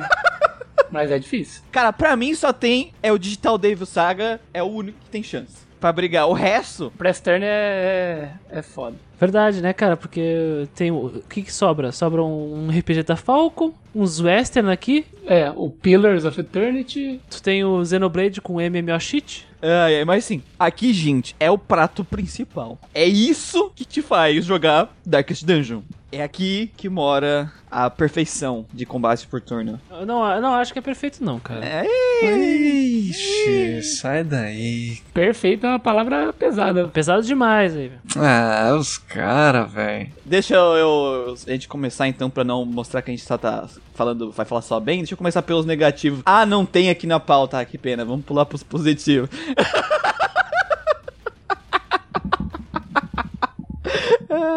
Como é que funciona o combate? Vai ter os quatro personagens, eles vão estar naquela filinha indiana, quatro posições. Tu vai equipar neles dois itens, que vão dar habilidades especiais pra eles. Tu pode equipar dois itens. É que assim, tu pode, mas se tu tiver dois itens, tu vai colocar dois itens. É que isso se torna bem mais comum depois que tu atinge lá, sei lá, nível 13, tá mais pra, mais pra frente no jogo. No início tu, tu te vira com o que tem. De qualquer jeito, tu tem essas opções de botar esses itens e cada personagem tem oito habilidades e tu pode carregar quatro com eles, com exceção da abominação, que ele é um pouquinho diferente. No caso, são, são várias classes, né, que desempenham papéis diferentes e são oito opções de habilidades. Essas oito opções, elas são muito específicas. é bom deixar claro, porque é o, é o que faz o personagem brilhar, né? Com as DLCs, tu tem um total de 17 classes e meia. É verdade. Quando você começou a falar 17, eu falei, pera aí, mas são 18. Aí eu lembrei, ah tá, tem dois personagens que é a mesma porra. que a Musketeer, que é a desde DLC gratuita, ela é só uma reskin da atiradora. Só muda a- o desenho. Mas são 17 classes de verdade, bastante classe, com várias combinações. E aí tem, tem skills que tu pode usar em determinada posição, tem itens que só dão bônus se o personagem estiver em determinada posição, e tu conta as posições sendo do primeiro da direita como um, e aí segue um, dois, três e quatro. É, ele vai te mostrar, quando você colocar o mouse em cima da, da skill, em que posição o seu personagem tem que estar pra poder usar essa skill e em quais posições que ele, afer- que ele acerta no inimigo, né? Às vezes você tem uma skill aí que você tá na posição pra usar, só que não tem inimigo no espaço que ela atinge, então você não consegue usar ela. Aparece quando tu abre a ficha de personagens, a lista de habilidades que estão disponíveis pra ele naquele momento são ativadas, né? São aquelas que ele levará para pro calabouço. Então essas habilidades têm quatro pontos ali que é o mapa da fila indiana. E dependendo de quão maior preenchido tá a bolinha, primeira, segunda, terceira ou quarta, de- que corresponde às posições, significa que aquele personagem ele vai estar mais Eficiente? eficiente. Ele, ele, ele vai conseguir tirar melhor de todas as habilidades que estão selecionadas naquela posição específica. E aí tem uma outra fila também em vermelho que são aonde ele alcança com as suas habilidades específicas. Que são ou as, as casas da frente ou as casas de trás do inimigo. A primeira, a segunda, a terceira ou quarta, né? Porque os inimigos também estão em fila indiana. Isso te, te ajuda a montar a sua estratégia conforme o seu grupo, né? Você vê qual personagem você vai botar pra frente, qual personagem você vai botar pra trás. E se por algum motivo ele se locomover, você já não pode usar uma skill que você selecionou, por exemplo. Isso. Porque ela só funciona quando você está na célula X. né? E a mesma coisa vale pros inimigos. Os inimigos têm quatro posições e eles também têm ataques que só funcionam em, em determinada célula. E você pode atrapalhar ele, como tem skills que você puxa o inimigo ou empurra o inimigo e você tira ele da célula dele. Isso faz com que ele perca turno também, assim como você perde turno se ele tirar você do lugar. Porque no teu turno, além de escolher as habilidades dos personagens ali, né? Tu pode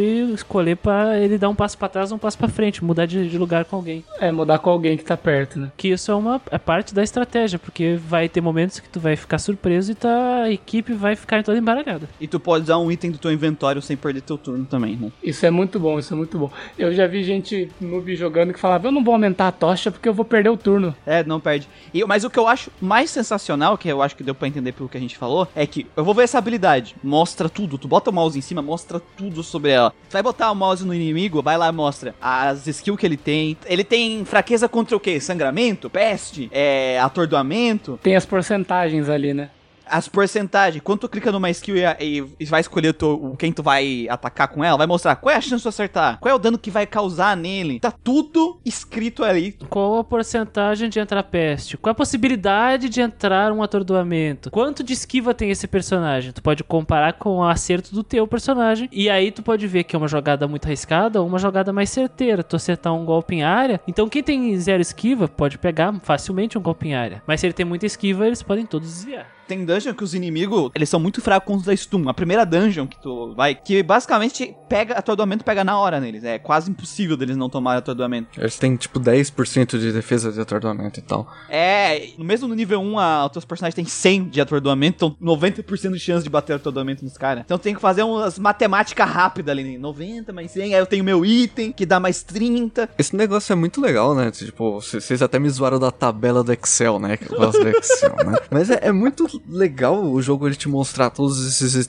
status. Tanto dos seus integrantes quanto dos inimigos, os ataques dele, a porcentagem de acerto, quanto tempo vai durar uma peste ou um sangramento, por exemplo, porque isso permite o jogador a criar uma estratégia na hora, mesmo que você nunca tenha enfrentado aquele tipo de inimigo. Não que isso vai deixar o jogo fácil, não vai, mas ajuda a tomar decisão de ataque, do- de cura, porque às vezes você deu peste em um inimigo e você deu um golpe, você sabe que no próximo turno esse inimigo vai morrer com a peste, então você não gasta um turno batendo nele, você já bate em outro personagem. A forma que eles lidaram com esses negócios de dar dano contínuo, tipo sangramento, veneno, peste, é sensacional nesse jogo. Primeiro que eles acumulam, tu vai dando peste, peste, o cara vai ficando tomando 12, 20. Até no PVP eu fui jogar com o Gustavo, teve um turno que o. Ele é, cara, o cara tá tomando 19 de sangramento por turno. Ele tava tomando, tava ridículo, 19 de sangramento por turno. Eu falei, mano, que isso, velho? E Diferente da maioria dos jogos que tu toma o dano de sangramento depois de tatuação, ou dano de veneno, depois da atuação, começa o turno do personagem, ele toma, toma na hora. Então funciona que o Lucas falou. Tu olha lá, putz, esse aqui já vai morrer com sangramento. Eu não preciso bater nele. Com exceção se o cara tiver um healer, aí tem risco. Mas cada coisinha do jogo foi encaixada pra te poder criar estratégia. A gente tá falando do lance da tabela do Excel, mas o jogo foi muito competente de como mostrar isso no jogo, sabe? Porque não é algo que é ruim de ver, não é aquelas coisas que é chata que você tem que, tipo, ah, meu Deus, ficar vendo, tipo, um monte de planilha. É um negócio que tá muito bem disposto, sabe? Muito fácil acesso. Mesmo é bonito, é fácil de você visualizar, sabe? De você entender as coisas, de você colocar o mouse em cima, assim, é muito bom. Parece um pop-up, uma janelinha. Tu passa a mão em cima, parece uma janelinha explicando. Desde essa parte é, de tudo, assim, no geral, sabe? O lance das skills, de como mostrar o posicionamento, como mostrar essa parte efetiva, eu acho que eles foram muito competentes com os layouts do- dos menus do jogo e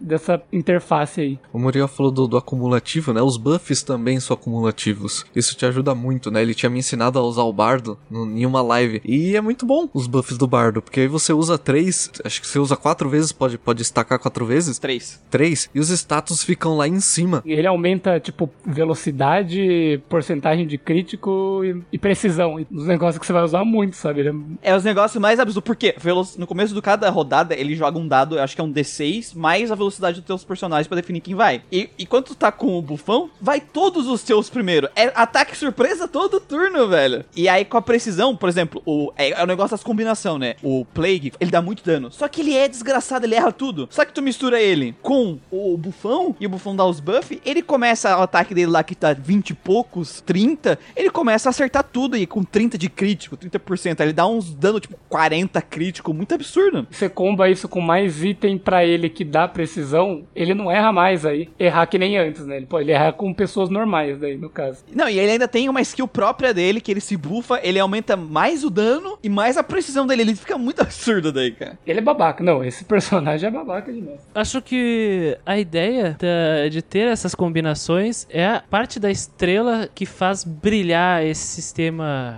de, de combate, assim, sabe? Se não fosse a possibilidade de combinações de habilidades de uma mesma classe, por exemplo, e de classes entre si, numa equipe de quatro personagens, nós não teríamos essa, essa jogabilidade aí rica, né? Que nós temos no, no Darkest Dungeon. Então, ao mesmo tempo, se tu quer ir pra um calabouço que tem um monte de, de, de monstro lá, que não seja muito difícil pros seus personagens. Com o objetivo de pegar dinheiro, tu coloca uma antiquária, que é uma classe lá de pegar um tesouro extra. Tu quer uma personagem que seja bruta, tu coloca a infernal. A própria Infernal, ela consegue atacar de vários pontos. Ela consegue atacar da primeira, da segunda e da terceira posição, dependendo de quais skills você deixar nela, sabe? Ela é um dos poucos personagens que o foco dela é dar dano que ela consegue atacar a quarta posição. Ela é- os outros não conseguem. E ela é interessante pra, tipo, ah, você vai enfrentar algum inimigo que empurra bastante, que mexe com a sua formação. É, se tem uma Vestal na parte, é, é, tipo, é muito bom, sabe? Porque ela vai conseguir se adaptar fácil. O, o treinador de cachorro lá, o mestre dos cães lá, ele encaixa sangramento assim e nas quatro posições do inimigo, cara, em um turno só. Então, cara, é, é muito bom mesmo. Claro que tem algumas classes assim que elas são super específicas, muito especializadas. Os ocultistas, por exemplo, ele cura, mas ele tem os efeitos colaterais. Ele faz algumas coisas ali. Mas o, o ocultista, ele é útil em todos os bosses, cara. Ele cura ou não.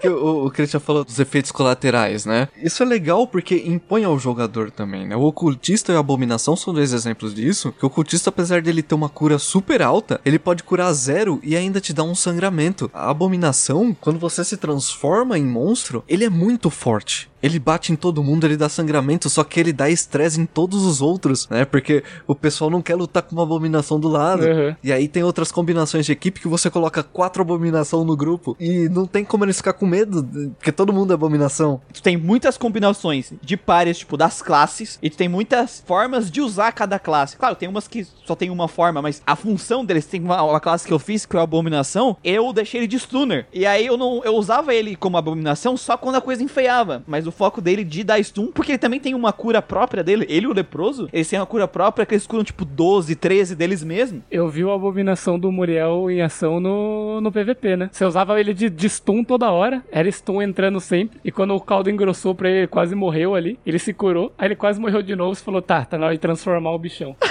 aí foi tenso. É porque assim, o foco, gente, é dar o menos quantidade de turnos pro oponente. Cada turno que o oponente tiver é uma chance dele enfiar no teu rabo. Uhum. Primeiro, cara, tem dungeons que não funciona. Tem boss que não funciona. Tu tem que saber, por exemplo, a primeira dungeon, ela funciona muito bem. Na Darkest Dungeon, tem vários inimigos que o, o máximo de resistência de stun deles é 70. Tem poucos inimigos na Darkest Dungeon que não tomam stun. Só, Claro, 70 é bem alto, mas, por exemplo, a Vessal, a skill de stun dela é 140. A chance dela dar stun na Darkest Dungeon é alta, assim. Aí eu botei mais um item que dava mais 30 de porcentagem de stun. Ela, tá, tá, tá. O, o que eu acho legal é que esses itens, né, que você equipa, né, eles podem tanto compensar uma desvantagem que esse personagem tem, ou eles podem pegar uma vantagem dele e dar um up, né, dar um boost nela ainda e deixar essa, essa vantagem ainda mais forte, com algumas penalidades, né. Geralmente essas preciosidades têm penalidades, né. A maioria delas é aumento de dano de estresse, Sim, diminui vida. diminui vida também, diminui esquiva, diminui alguns precisão, velocidade. Só os itens mais baixos, assim, né? Que são os itens que são simples ou até um nível acima do simples, que é um efeito só que dá, mas É fraquinho o efeito. que é fraco. É. Só tem um que, eu- que eu acho que é bom, que é tipo mais 40% de recuperação de quando curado. Mas esse item usa bastante no começo, né? Essa diferenciação que, que essas preciosidades dá e as diferentes combinações que você pode fazer num personagem, né? Usando isso aí, eu acho muito massa. Porque, por exemplo, ah, o leproso bate bastante. Beleza, bate, né? Mas tem um- uma relíquia que você coloca nele que, se ele estiver na primeira posição, ele vai bater mais 15% de dano ainda, sabe? Você fala, mano, qual que é o limite do dano desse desgraçado, velho? Nossa, teve uma que eu botei, tem um item que tava mais 25% de dano, aí mais o dele que tava mais 15, ele tava dando 40% a mais dano. Ele tava muito absurdo, velho. Qual é a classe favorita de vocês? Agora eu vou levantar essa bola aqui. Qual é a classe favorita de vocês? A minha é o, é o Jester, o bufão. Então, é difícil escolher porque cada um tem uma função, cara. Mas, porra, eu acho que o leproso, velho, ele bate muito, muito, muito, muito, velho. Babaca. Cara, eu fico com o Plague Doctor. Olha, não, espera, não esperava essa, não esperava essa. Por que? Agora fiquei curioso. Cara, porque ele salvou muito minhas dungeons, mas muito. De ficar estacando peste e os inimigos morrerem antes de eu morrer. Acumulou a peste em todo mundo e os caras morreram de.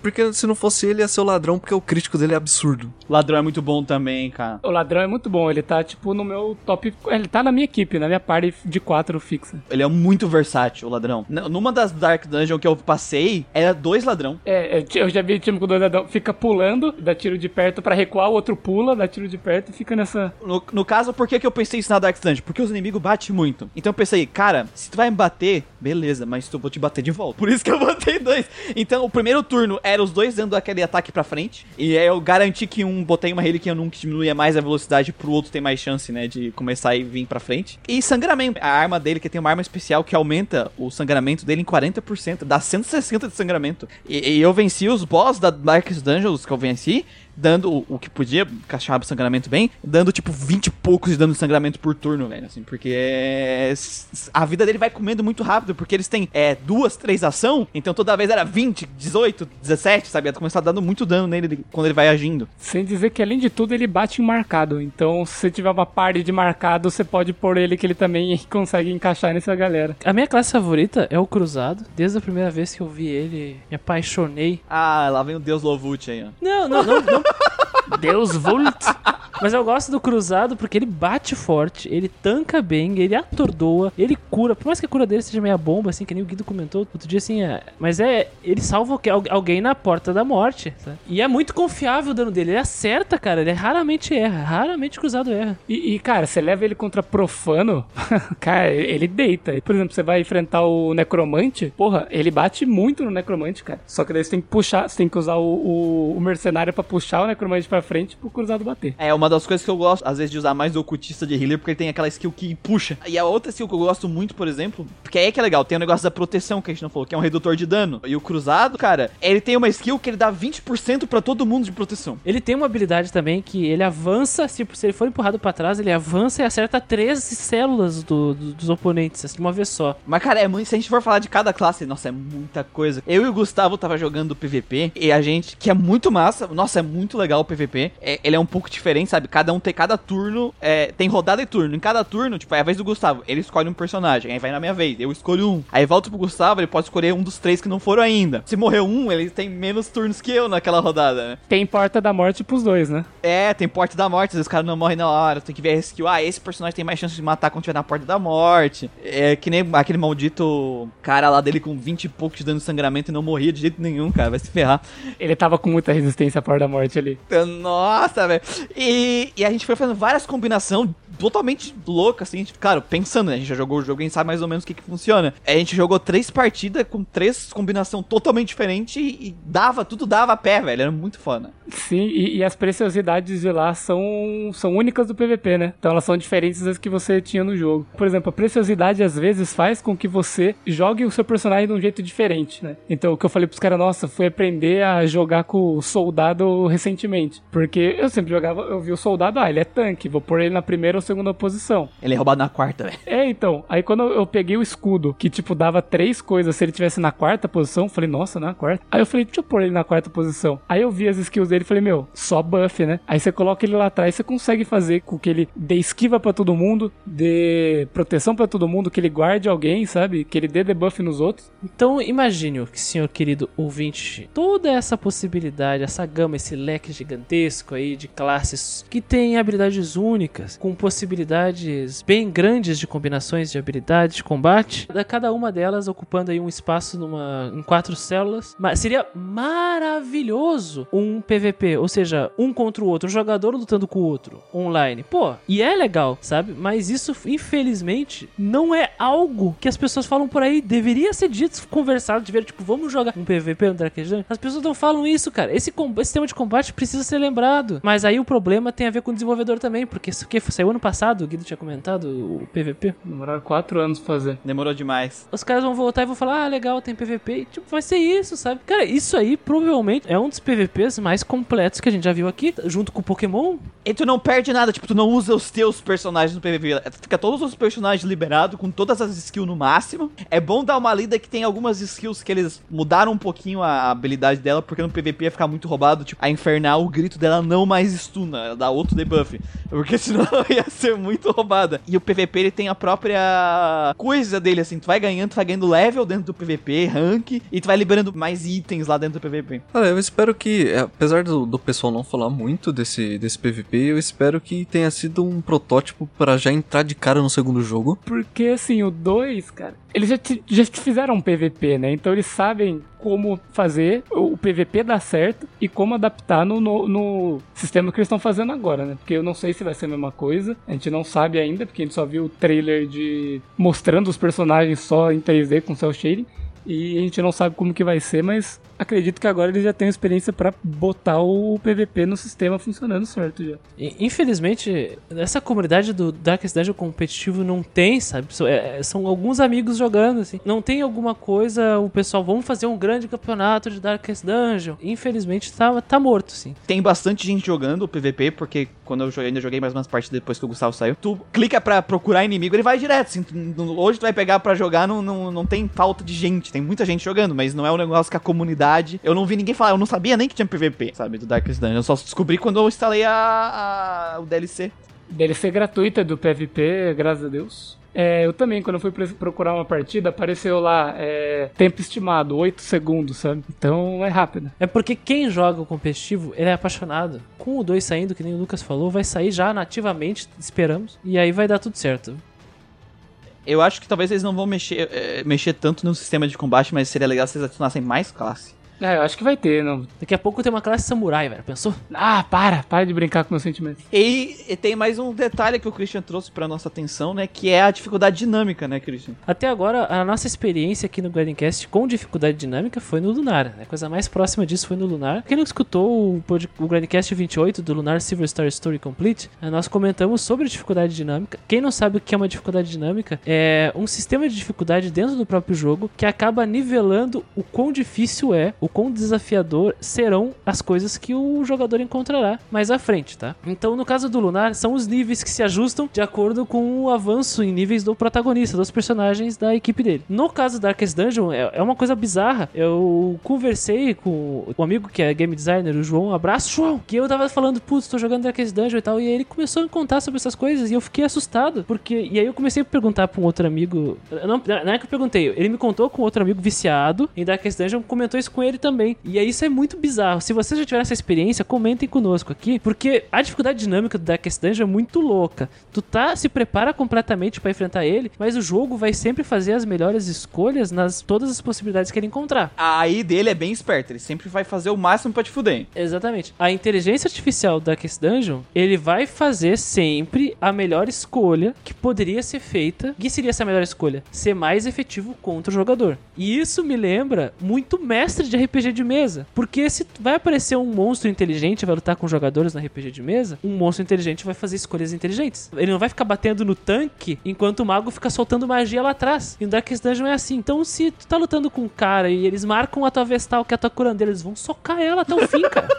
Literalmente até o fim. É, por exemplo, se o jogo vê que, tipo, ah, esse personagem dele tem muito mais estresse que os outros. Os personagens que dão dano de estresse vão olhar e falar, kkk, o cara tem 30, os outros tem 2, 8, foda-se, vai do cara que tem 30. E os caras vão focar nele pra dar dano de estresse. É bem comum a situação de estar no- na quinta sala da dungeon e tem um cara que tá já liberou já uma aflição e os outros estão sem estresse? Porque os monstros, eles estão nem aí, eles vão meter bala mesmo no personagem. Então essa dificuldade dinâmica, ela, ela se nivela com base o com os personagens disponíveis naquela equipe, eles estão organizados. Então se tu coloca item, se tu tem arma avançada, eles vão agir sempre mais inteligentes, sabe? E se por acaso na batalha tu tá saindo muito melhor que o- os monstros, as possibilidades do dado, dentro das possibilidades, vão sempre pender pra tu ter desafios. A não ser que tu faça que nem o Muriel, que é um arrombado, que coloca quase 200% nos acertos, que não tem como errar aí, né?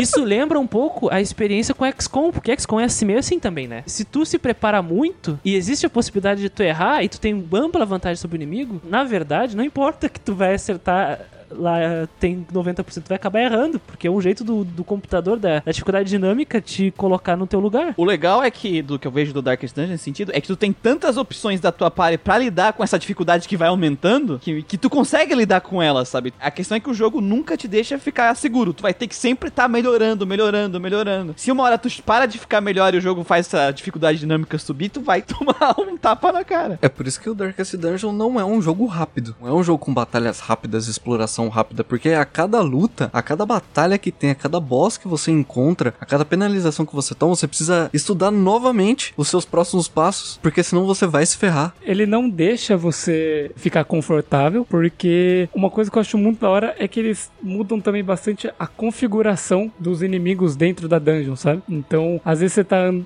andando de boa numa dungeon assim e de repente vem uma configuração que, que ela já é mais desafiadora e que você tem que se preparar, sabe? Nem sempre, mesmo numa dungeon que tá mais tranquila, às vezes você olha e fala, putz, os caras mandaram o caranguejão na frente e dois bichos que dá estresse atrás. Fala, nossa senhora, vai ser o inferno isso aqui. A impressão que eu comentei é que é a seguinte: vocês jogando um RPG, vocês sabem que os desafios foram colocados pelos desenvolvedores lá. E os desafios estão lá. E, e o quão difícil ou não depende do game design ou da proposta. Mas no Darkest Dungeon não é a mesma coisa. Se vocês já tiverem a impressão que o jogo está jogando pra te matar, efetivamente, É porque ele tá. é porque ele tá. Eu acho que eu falei isso lá no Nocturne que eu falei, cara, a gente só consegue vencer Nocturne porque a inteligência artificial não é inteligente.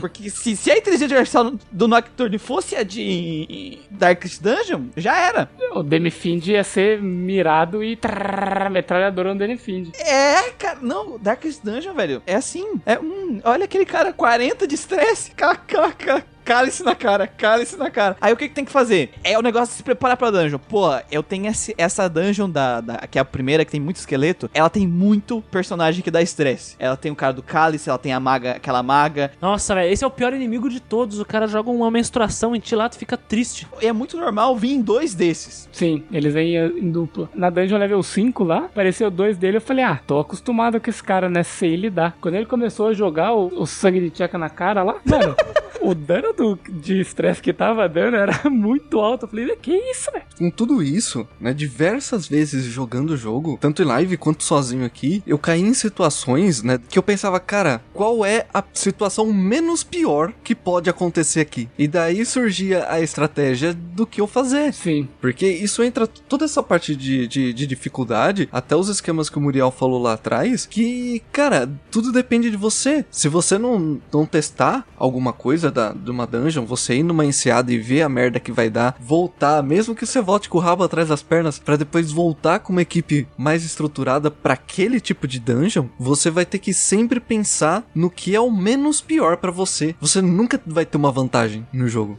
This man understands that adversity and existence are one and the same. Mas eu tenho uma reclamação. Boa! Olha aí, lá vem. Depois da reunião de pauta, eu fui deitar. Na verdade, eu não deitei, eu fiquei acordado. Eu fiquei jogando Darkest Dungeon. Fiquei jogando, fiquei jogando. Recebi uma mensagem na minha Steam falando: Are you winning, son?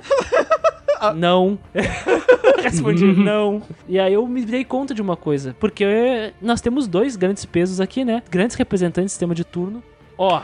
Press Turn, ele é maravilhoso. O sistema Darkest Dungeon é maravilhoso também, mas tem uma coisa que eles têm ali que o Press Turn é muito melhor. O Press Turn, ele é 100% justo. O sistema Darkest Dungeon não é 100% justo. Sabe por quê? Porque monstros não se estressam. Só que, Christian, tu ganha vantagem de outro lado daí. Aí eu acho que a balança pende em equilíbrio. Porque, por exemplo, o teu surpreso não é o surpreso deles. O surpreso deles, eles são os últimos a agir. E tu ganha muita vantagem sobre isso. O teu surpreso só bagunça a tua party. E aí a- o turno roda normal. Ah, eles também não têm portas da morte. Tu tem portas da morte. Pra... Então eu acho que balanceia. Não é equivalente à situação, Muriel. Infelizmente. Por que tu quer estressar o inimigo? Ele vai morrer.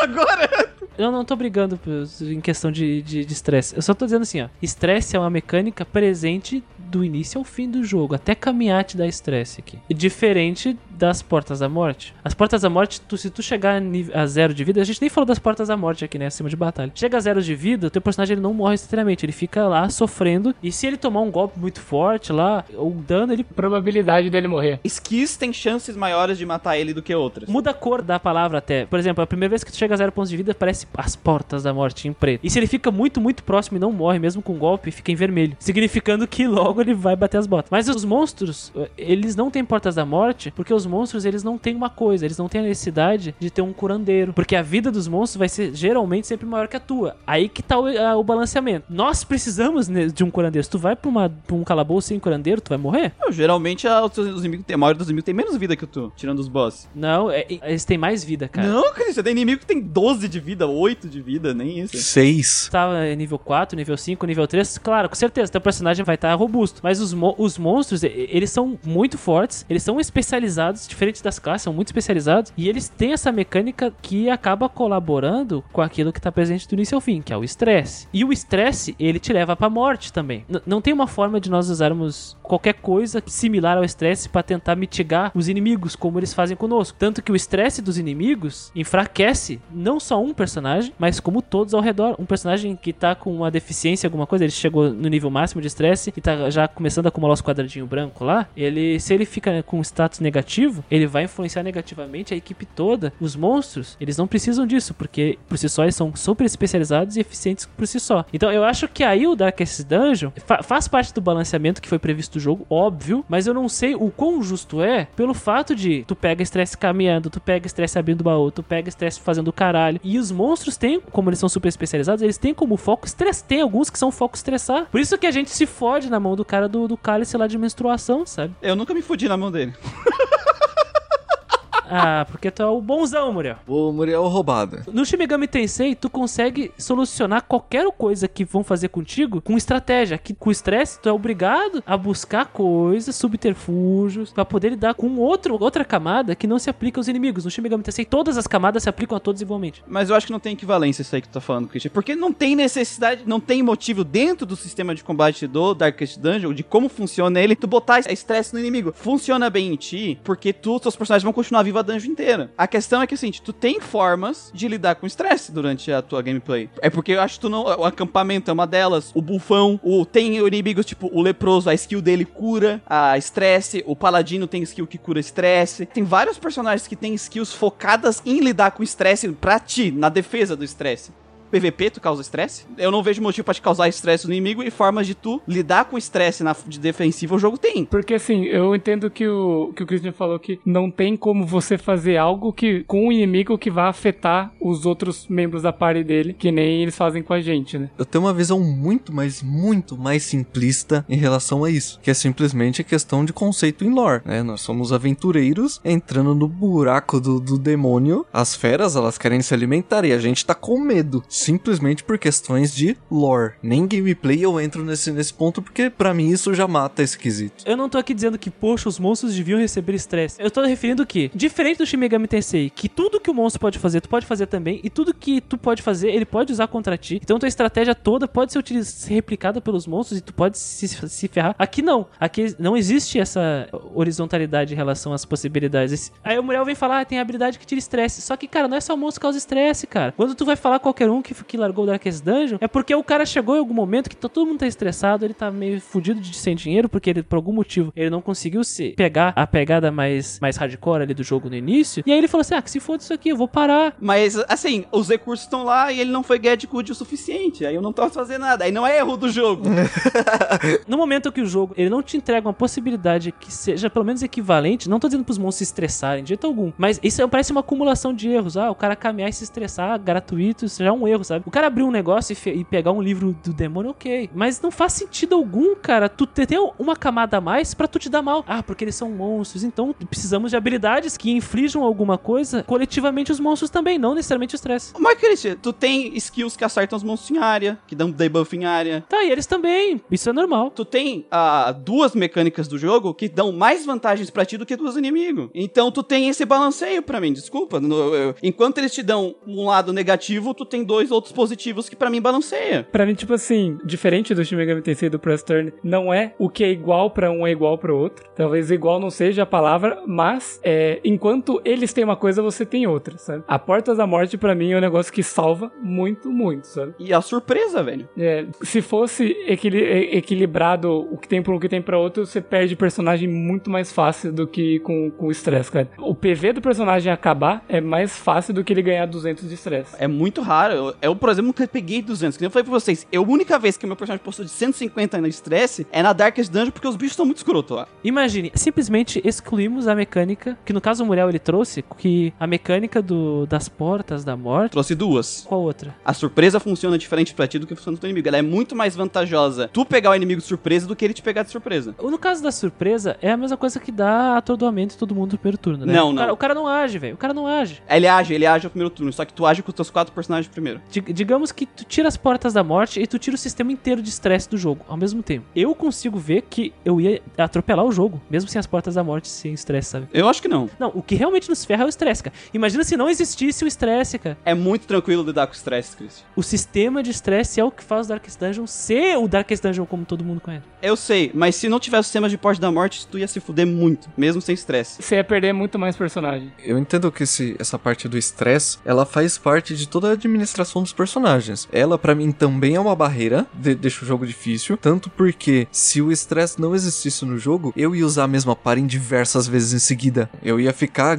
lucrando com aquilo. E o estresse me barra. Ele me barra como jogador. Você não vai avançar, não. Aquieta faixa aí, vai upar outro personagem lá. Agora, a porta da morte, eu acho que é até uma vantagem pro jogador. O que o Lucas quis dizer é que, no caso, o jogador tem vantagem em ter a porta da morte mesmo tomando estresse. Tipo, é desequilibrado pra gente nesse sentido, né? Contrário do, do press turn, contrário do, do nocturne, inclusive, que é desequilibrado para o inimigo, porque se matar o Demifind é game over. Enquanto lá não tem um personagem que se você mata, acabou. Mas eu não acho que é obrigado a ser assim os jogos, sabe? Não precisa ter tudo pros dois lados. Eu acho que não tem problema, velho. Eu não tô dizendo que todos os jogos têm que ser assim, mas no caso do Darkest Dungeon, de acordo com a proposta dele, ainda mais por ser um roguelike, isso seria enriquecedor pro sistema de combate do Darkest Dungeon. Hum, não. Tu não acha? Então, eu quero um bom motivo pra tu não achar isso. É porque eu já falei, Christian, pra mim o jogo ele tá bem equilibrado já. É, só quer uma coisa a mais que ele não tem, mas que pra mim é legal que tiver, mas do jeito que ele tá já tá bom. O estresse, ele é uma barreira maior do que deveria ser. Não, é que, Christian, eu vou, dizer, vou ser sincero contigo. É porque tu não fez dungeons de acampamento suficiente. Tu ia ver como é fácil lidar de estresse. A dungeon média é melhor que a curta, por causa do acampamento. Ah, eu evitei o máximo possível acampar porque essas dungeons longas são chatas demais. Eu acho chato. Normalmente tu consegue sair da dungeon média, a menos que tu dê muito azar, sem precisar recuperar o estresse dos personagens, porque tu consegue recuperar no acampamento, sabe? É que também tem a chance de tu ser atacado durante a noite no acampamento, aí não serviu de nada. Não, mas tu tem skill anti. Eu tava vendo o Gustavo fazer a live e ele, ah, vou terminar a dungeon. Eu falei, acampa, cara, tu não acampou ainda, só pra curar o estresse, mesmo que ele não precise acampar. Às vezes tu nem precisa acampar, porque tu tá indo muito bem. É um item grátis, tu gasta, tu acampa, acaba com todo o estresse, entendeu? Então eu acho que é porque tu tá com essa percepção, porque tu evitou essas dungeons e elas são um meio de tu lidar com o estresse. Mas daí, aí se tu faz dungeon curta e tu te fode, daí? Mas você não vai estressar tanto porque ela é curta. Às vezes o objetivo dela é fácil, né? Rápida, né? É, só que eu acho melhor fazer as médias, porque ela tem uma recompensa melhor, ela não é tão mais difícil que a curta, e ela tem o acampamento. E quando eu fui testando média, longa e curta, eu pensei, a, a média vale mais a pena, sabe, de fazer do que as outras. A longa é, é fudida, a longa é fudida, tá? Mesmo que tenha dois acampamentos, ela é, ela é desgraçada. Ainda mais quando você tem que achar três itens pra você usar lá. A curta de level 1 é tranquila. A curta de level 3, ela já, tu já começa a se fuder muito, porque vem muito bicho da estresse. A, a, a curta de level 5 é só pra tomar no cu. É só pra isso que ela serve.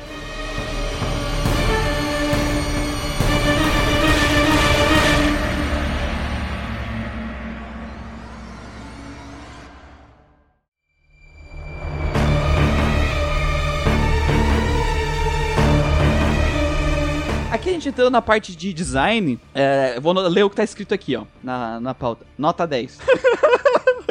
Bonita a arte, né, cara? Os personagens, eles são bem. É o que seriam personagens clássicos dessa, dessa estrutura, mas eu gosto da forma artística que eles escolheram. A forma que eles fizeram o desenho, a forma que eles fizeram o cenário, o sombreamento. Tá tipo um Snyder Cut, assim, sabe? Ah, não.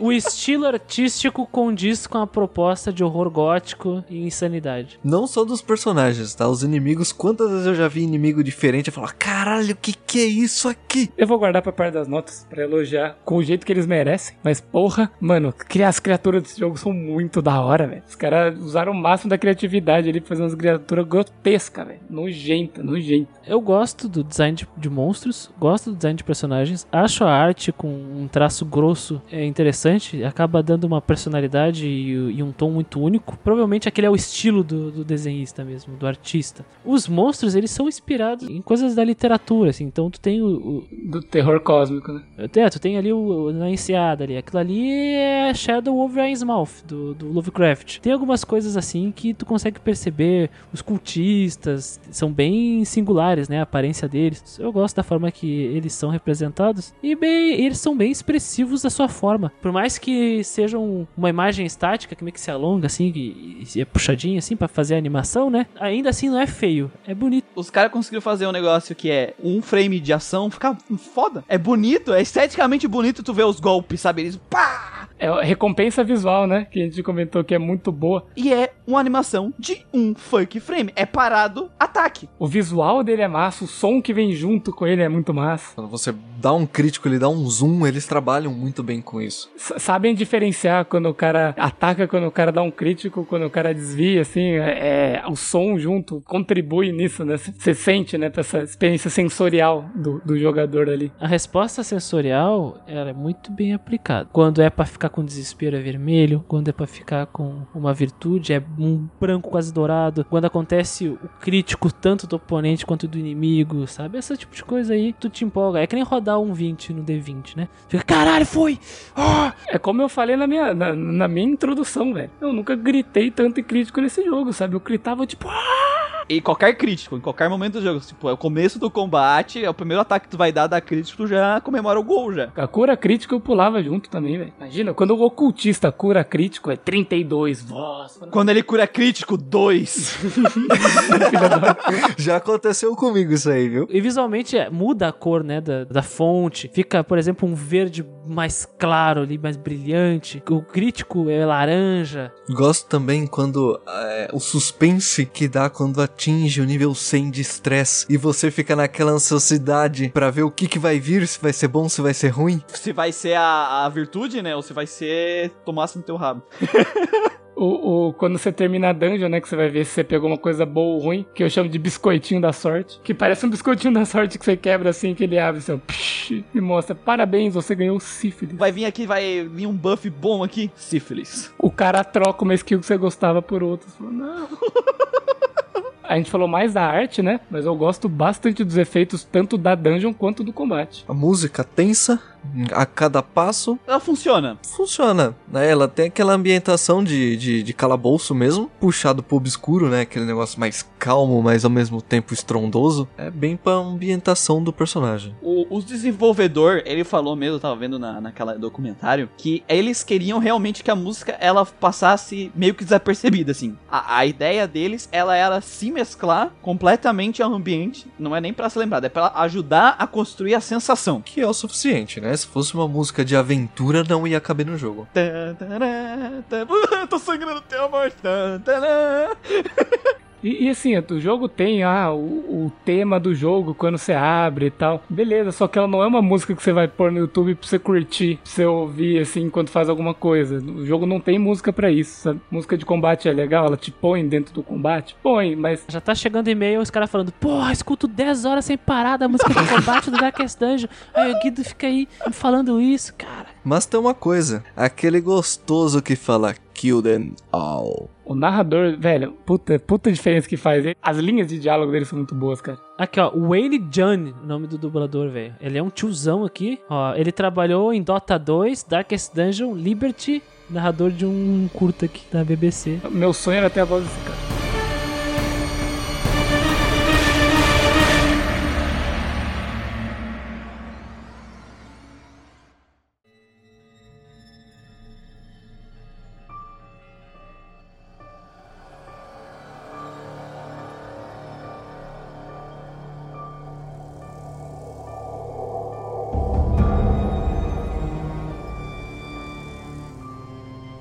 Entrando nas nossas notas, Christian, explique resumidamente aí pros nossos ouvintes que é a primeira vez que tá vendo, que chorou, jogou Darkest Dungeon, eu tô perdendo, preciso de ajuda, veio ouvir esse podcast, pra ver se ele fica get good. Como é que é as notas do Grindcast? Então, meu querido ouvinte, se você não conhece como funcionam as notas do Grindcast, é muito simples. Nós não usamos uma forma quantitativa de avaliar as coisas, mas sim qualitativa. Não usamos números, mas sim letras. Cada letra tem um significado. Nós avaliamos três características super importantes em cada jogo aqui no Grindcast: o enredo e seus personagens, elementos gráficos e gameplay e seus elementos. Essas três coisas acabam somando ali, né? Nós pegamos ali o contexto cada letra de cada um e vemos qual que tem mais peso para cada um. E aí damos a nota final. As notas vão de E, que é a pior coisa que esse mundo já viu, que isso provavelmente veio de Chernobyl, a A, que é um jogo muito bom, executado com primor. Se nós acharmos que um elemento é muito bom, nós damos nota S, que é uma estrelinha ali no A, que ele é especial. E no fim, um jogo pode ganhar até 3 S, né? Que não aconteceu até hoje, no, de nota média. Só uns caras aí que deram, acho que foi pro, pro Earthbound, aí, uns caras que eu nem quero comentar, né? Ah, fazer o que, né, velho? então vamos pra nossa gatinha ver quem vai começar essa noite. Senhor Lucas. Então vamos lá, pessoal. Acho que a gente falou muito sobre o jogo e não adianta ficar repassando, né? Então eu vou rapidão. Enredo e seus personagens, tá? Infelizmente o jogo ele não tem um enredo a ser cumprido e nem personagens principais, porque o personagem principal dessa história é você. Você é o herdeiro desse mundo e você contrata mercenários para isso. Então você é a pessoa que faz a história e o zricado do herdeiro. Então, dentro do jogo, a única coisa que a gente tem para nos ajudar em alguma coisa de lore é os pergaminhos e as telas antes de bosses. Mas isso não é o suficiente, porque isso acaba sendo acobertado, sabe? Acaba sendo engolido pela gameplay do jogo. Por isso, eu vou deixar minha nota para enredo dos personagens como C, exatamente porque ela não existe. Ela não tem peso para isso. Sistema de combate. O sistema de combate ele é muito preciso, tá? Ele é muito sólido. A inteligência artificial desse jogo ele funciona. Cada batalha parece que eu tô jogando contra outro jogador. Parece que não é controlado pela máquina. A inteligência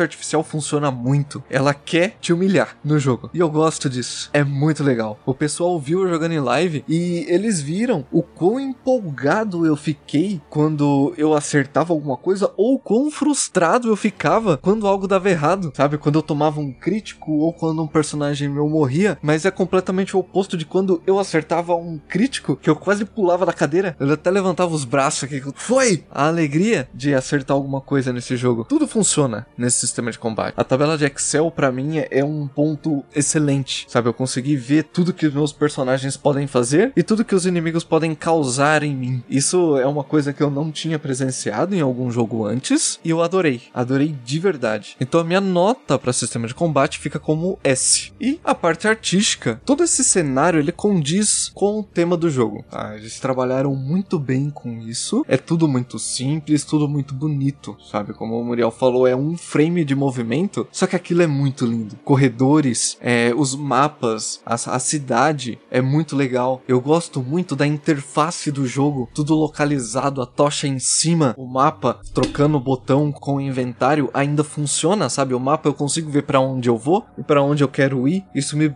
faz bolar estratégias. Então a parte artística funciona junto com o sistema de gameplay. E os personagens, apesar dessa limitação, mesmo que bonita, ela consegue deixar alguns personagens expressivos de acordo com o que você imagina que seja. É como, por exemplo, eu coloco a Infernal. O design da Infernal, da, da Infernal, você vê que ela é braba, sabe? Ela quer passar o facão na cabeça de alguém. E eu gosto muito disso, sabe? Você vê que o cruzado, ele tem é, aquele respeito à religiosidade, talvez até mais que a Vestal. Isso eu consigo ver no design do personagem. E mesmo que o jogo não tenha me falado sobre ele, eu consigo ver no design. E os monstros, que são muito bem representados, alguns são até aterrorizantes, porque quando eu encontrava alguns inimigos que eu nunca vi na vida, eu falei, hum, esse vai fazer mal pra minha saúde. E é isso que eu gosto, sabe? Eu gosto de estar tá dentro do jogo. Esse jogo conseguiu me levar para dentro dele. E a parte artística faz muito parte disso. E isso inclui também o narrador. Toda essa, essa narrativa que ele solta durante o combate, não só no começo do jogo, né? Durante o combate que ele vai falando quando as coisas acontecem.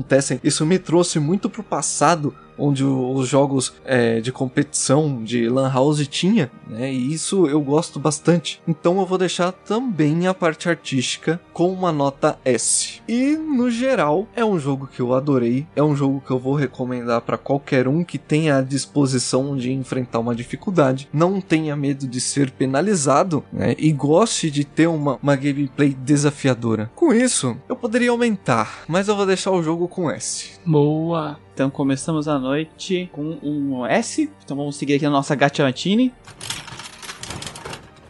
Eu! Esse era um jogo que eu tenho mais experiência parecido com o Gustavo. Quando eu vi a primeira vez que ele saiu, ah, lá vem esses roguelite aí de Mobral. Não vou jogar essas coisas aí. Roguelite.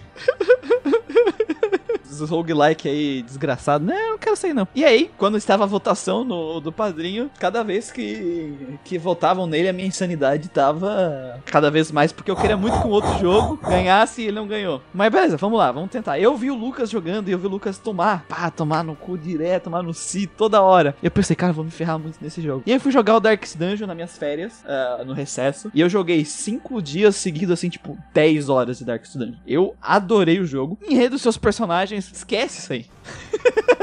Isso aí esquece. Já vou dar um C aqui de medíocre, porque eu concordo com o Lucas. Como a proposta dele é dar o contexto apenas, e não é algo que atrapalhou pra mim a, a experiência do jogo, eu não vou dar uma nota boa porque não é bom, eu não vou dar uma nota ruim porque também, whatever, essa desgraça, não vou deixar com C. Agora a gameplay, cara, não quero me repetir aqui, mas pra mim, ela se tornou a minha gameplay até então favorita de turno, que eu já joguei, por todos os motivos que a gente já trouxe aqui. É cast variado na questão das skills, variação dentro da própria classe, múltiplas formas de tu fazer pares, é, é, as dungeons todas diferentes, todas com suas gimmicks, bosses extremamente criativos na- nas gimmicks, na forma de tu enfrentar eles, desafio, de, dificuldade dinâmica, tudo o que eu sentia falta em, em RPG por turno. Eu vi tanto jogo por turno, que eu, cara, essa mecânica que vocês criaram é tão boa, mas tu não dá dificuldade pro jogador jogar ela. Só tu não tava dificuldade pra mim poder parar pra pensar. Eu tava jogando agora o, o Trails in the Sky, eu botei no hard, e eles tiraram coisas de mim, eles tiraram o meu martelo, porque o Trails the Sky, se jogar no normal, tu tem um martelo, vai batendo forte em todo mundo. Os boss não levam dano naquele jogo mais. Agora no hard, eu tive que usar os outros elementos do jogo. Então eu sinto muito falta em, em outros RPGs isso, sabe? De tu tem um- muitos tem umas mecânicas de combate excelente, mas falta é, falta na parte dos inimigos, na falta da dificuldade, na falta da desafio pro jogador. E aqui tu tem um sistema de combate excelente e que tem um desafio ao nível dele. Então eu vou dar S pra gameplay. E pra parte artística, o jogo é muito bonito, o narrador é fantástico, as músicas é ok, sim, elas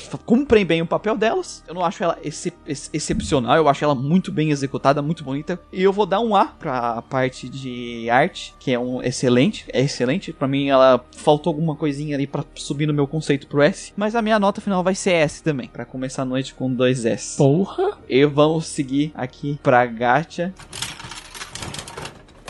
Gustavo, Enredo seus personagens, nada muito a declarar. Ele te introduz, te contextualiza do porquê você tá fazendo ali. Tem os pedaços de lore que você pode ou não ler. Eu não li, não me interessei. Ninguém de nós leu, foda-se, né? Depois do que eu vi, assim, só vai ter reflexo no final do jogo, mas um negócio, assim, que não tem peso nenhum. Inclusive, nem precisa ter um peso, já que, tipo, claramente não tava na proposta deles, que eles estavam tentando te entregar isso com o jogo. Com os personagens, a mesma coisa lá.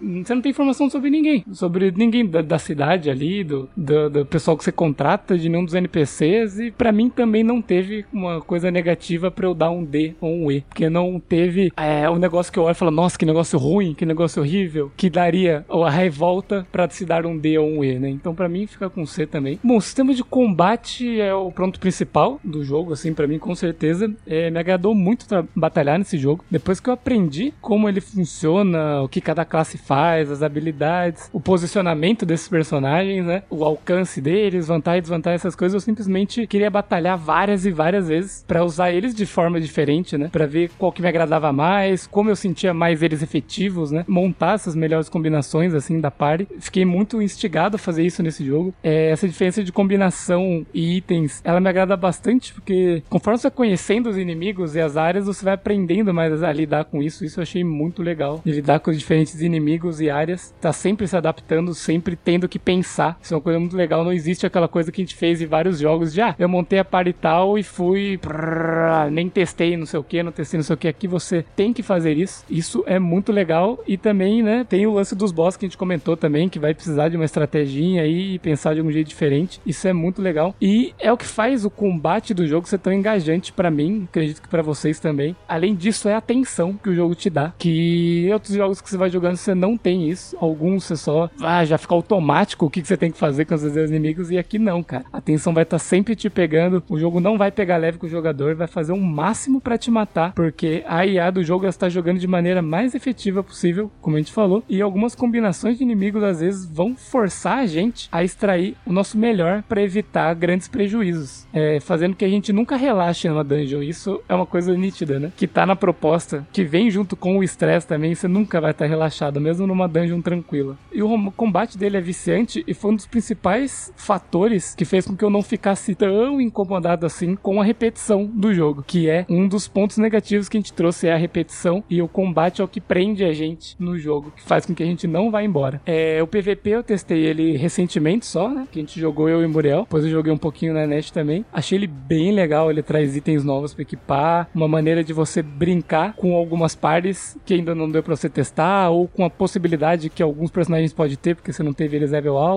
e enfrentar outros jogadores, seus amigos, é uma coisa muito massa do jogo, assim. Foi muito bom que tenha saído, mesmo que tarde, essa DLC, e que talvez eles preparem isso pro próximo, muito legal. Bom, pra parte de grinding, né, sistema de evolução, o sistema de morte permanente faz com que o jogo tenha grind, que você seja obrigado a grindar, pois você vai precisar pegar personagem novo, upar ele pra, nas dungeons mais fracas, junto com outros personagens, e subindo para usar eles nas dungeons novas. Vai ter momentos que o jogador vai ter que ficar repetindo missão fraca vai para avançar no jogo, seja por causa de personagem, dinheiro ou recurso. Então vai ter que ter um grindzinho, você vai ter que gastar hora nisso. O sistema de evolução dele é super simples e intuitivo. A partir do momento que você conhece as skills, já sabe como usar os personagens como você gosta de usar, você vai upar as skills que você gosta, coisas na cidade que você vai ter que upar que vai ficar meio óbvias assim, mas é super simples, super intuitivo, nada muito mirabolante nesse sentido. E navegação super simples também, sem muitos problemas, fora o lance de abrir porta, clicar em algumas coisas interativas, que dependendo como você estiver jogando é mais fácil no teclado, no, no, aqui você tem que andar um pouquinho para trás para ganhar estresse, essas coisas, mas nada muito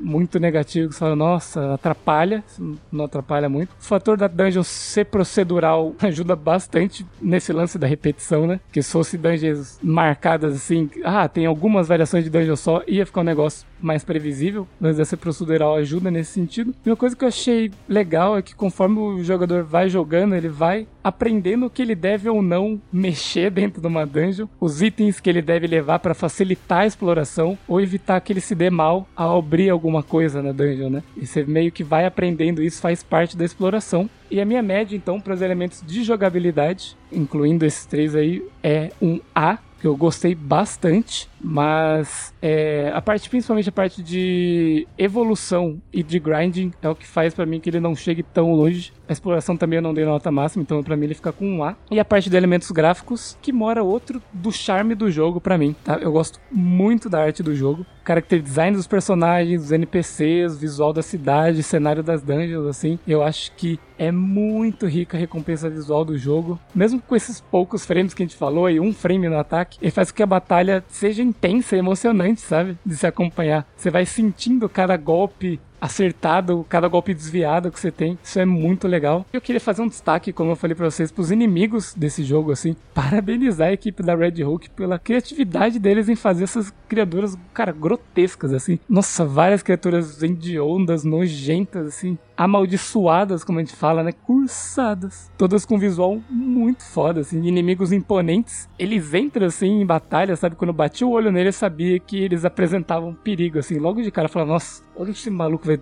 destruir ele rápido aqui, senão ele vai acabar comigo. Muito massa. Eu vi os inimigos da Darkest Dungeon também, uns inimigos diferentes diferentes do que era apresentado no jogo, assim, sinistro. Realmente os caras mandaram muito bem. Parte da música efeitos sonoros, assim, da- além da recompensa visual das batalhas, temos também muito bem feita a parte sonora dessa batalha, sabe? Pra mim, o som das skills são muito bons, o tiro, o barulho do tiro, do corte, mordida, corrente, raio, todos os efeitos assim estão muito bem feitos. Eu achei isso incrível pra essa imersão sensorial do combate e da exploração da dungeon também, assim, mas mais pro combate pra mim. Isso ganha muito nesse jogo, sabe?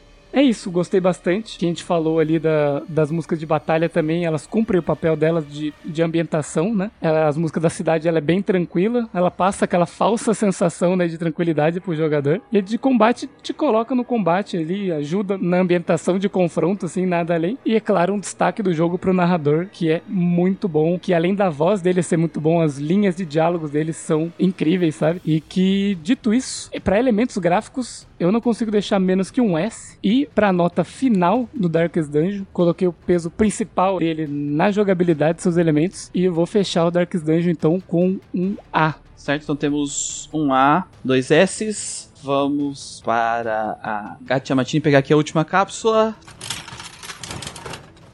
Senhor Christian. Acho que fomos muito felizes com o destino. Tivemos aí o Darkest Dungeon como representante indie de 2021. Eu fico muito feliz, porque no passado tivemos que Indivisible, sabe? Só derrota, assim. O que, que, que tivemos em 2020 de indie, que eu não lembro? Que... Que nem teve, né? Nem tivemos, né? 2019 tivemos o Indivisible, que foi uma derrota total e restrita, assim. E eu acho que ficamos agraciados por essa experiência que foi o Darkest Dungeon. Todo mundo teve uma felicidade, por mais que tenha sido criada através de opressão. Então tem uma pegada de ali de síndrome de Estocolmo. Mas no nosso caso com o Darkest Dungeon não tem o que fazer. Porque é um jogo muito bem feito. Então, por mais que ele faça essa causa, essa opressão, é uma opressão gostosa. É tipo um alimento super apimentado, sabe? Ah, aquilo tá ardendo, mas é uma coisa gostosa. A parte narrativa do Darkest Dungeon, eu encaro a narrativa dele, que nem eu comentei com o Pokémon, assim, uma proposta completamente diferente. Claro que os desenvolvedores, no- na verdade, até porque eles falaram isso, eles simplesmente cagaram pra isso. Eles literalmente não se importaram. E eles tentaram introduzir uma coisa depois ali, né? 45 segundos de tempo no desenvolvimento. E nos colocaram cutscenes, e nos colocaram aquelas páginas de texto. Ah, alguém vai. Ô,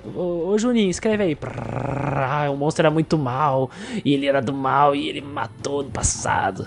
E aí ninguém leu essa porra. No próprio Dark Souls tem muito disso. Pouca gente vai parar pra ler texto de item. A não ser que sejam os Dark Souls freaks. Assim como devem existir os caras aí muito viciados, né? Os viciados. Os freaks de Darkest Dungeon. Mas hum, pouca gente vai parar pra ler isso aí. Dentro da proposta narrativa que o jogo tá nos entregando ali, isso é uma piada. Ah, mas eu não posso também culpar. Porque a proposta do jogo em si não é entregar uma narrativa, é entregar um combate legal, sistema de batalha. Quem tá, que nem o Muriel falou, quem tá no Darkest Dungeon não é pra saber a história do antepassado do cara. É muito louco, porque se tu para pra analisar, os personagens do Darkest Dungeon, eles são bonecos cinzas de massinha e uma ficha, cheia de números, parecem personagens de RPG de mesa. E no RPG de mesa, o que torna os personagens humanos são, é a interpretação. E aqui não existe isso. Não há roleplay. Ah, mas uh, roleplay, Christian, não existe roleplay aqui de personagem. Tu vai ver a personalidade deles aparecendo quando eles começam a adquirir problema. E aí eles começam a falar, ter falas. Ah, mas isso é um problema sério narrativo? Em qualquer jogo seria.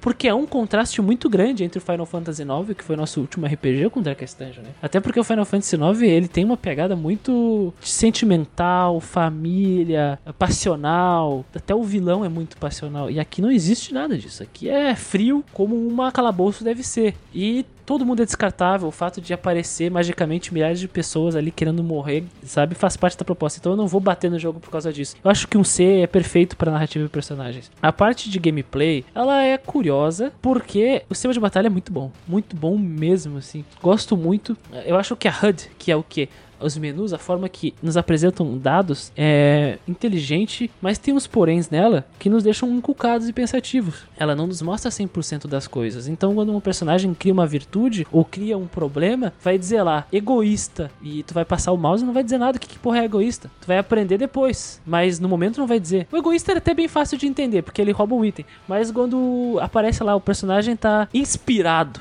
que porra é inspirado? Eu quero ver o que bônus eu vou ganhar pra, pra eu isso moldar a minha estratégia no combate aqui. Não diz. Isso eu não gosto disso. Eu adoro que eles mostrem tudo, mas se é pra mostrar tudo, mostra tudo mesmo. Não me faz de bobo, sabe? Esse é um problema muito sério de certos jogos. Eles nos entregam muito e como isso se torna o padrão, como se torna a base do jogo, no momento que ele não nos mostra, isso se torna um problema. E aí se cria um problema dentro do jogo. E tem jogos que não nos mostram nada, como o próprio Baldur's Gate, que fazia parte da proposta daquele jogo adaptar o RPG de mesa. Então, dentro daquela proposta, não é tão terrível quanto tu mostrar tudo e aí numa coisa não te dizer, sabe? Ainda mais no momento crítico. Isso significa que eu vou tirar nota do sistema de combate? Não, mas ele tem problemas. E esses problemas, eles são nada comparado a problemas de qualquer jogo que nós avaliamos antes. É bom deixar isso claro. Acho que o sistema de combate, ele é maravilhoso, o sistema de exploração, ele é terrível, assim. Ele tem muita coisa boa, que nós falamos bastante no podcast, mas a, o fato de ser um roguelike é uma espada de dois gumes, isso machuca na volta o jogo, e isso acaba empobrecendo o que o jogo ele quer nos mostrar, ao mesmo tempo dando força ao que o jogo quer nos mostrar. Então é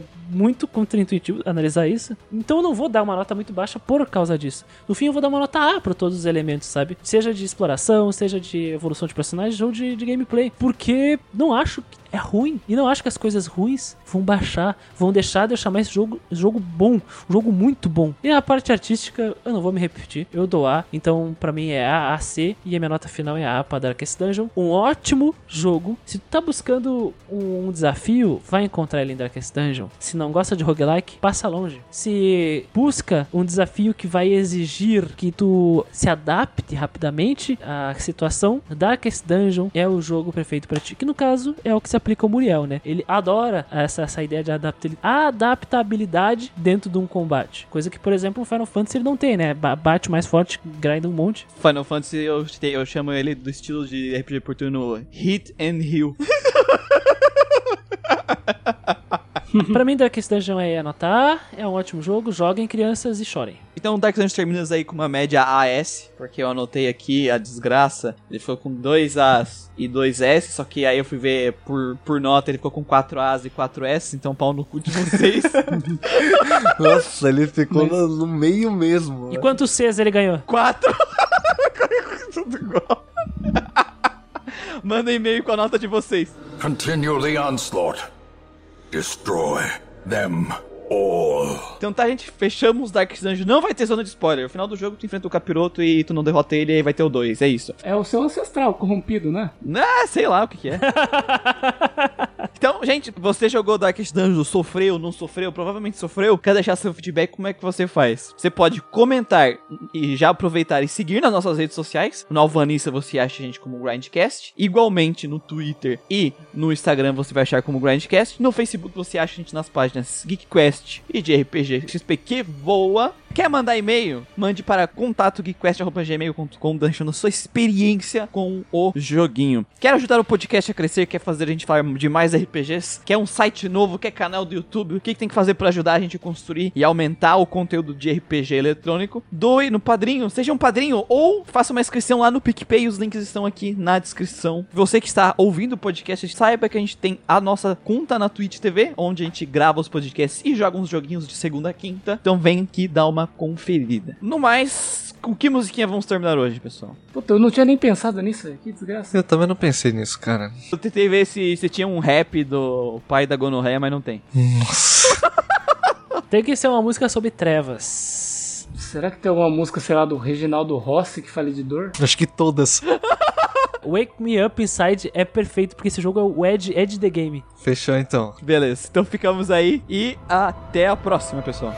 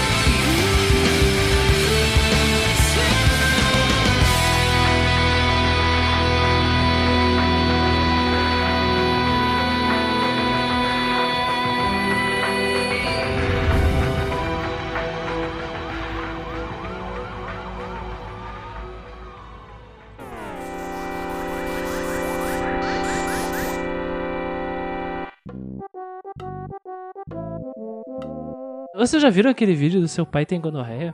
Nossa, velho. Vocês já viram? Esse, eu, eu- não, esse- eu lembrei disso agora. Vocês já viram isso? Não, velho. Ah, o que o cara me puxou, velho. Não, não, não, não, não. Assim, ó, eu, eu preciso, eu preciso mandar. Eu vou, eu vou mandar aqui no, no, no, no- na Twitch aqui, no- nos comentários. mandei, mandei. Ó, ó, ó, sério, sério, assista isso aí, 13 segundos só. Não, não vou ver não, senão vai transmitir aqui. Ai, já vi. já. Tá ligado? Esse cara é foda. Eu acho que a, a, a, a vírgula sonora podia ser teu pai tem gonorreia, filho da puta aí. O juiz da hora. Na hora, velho.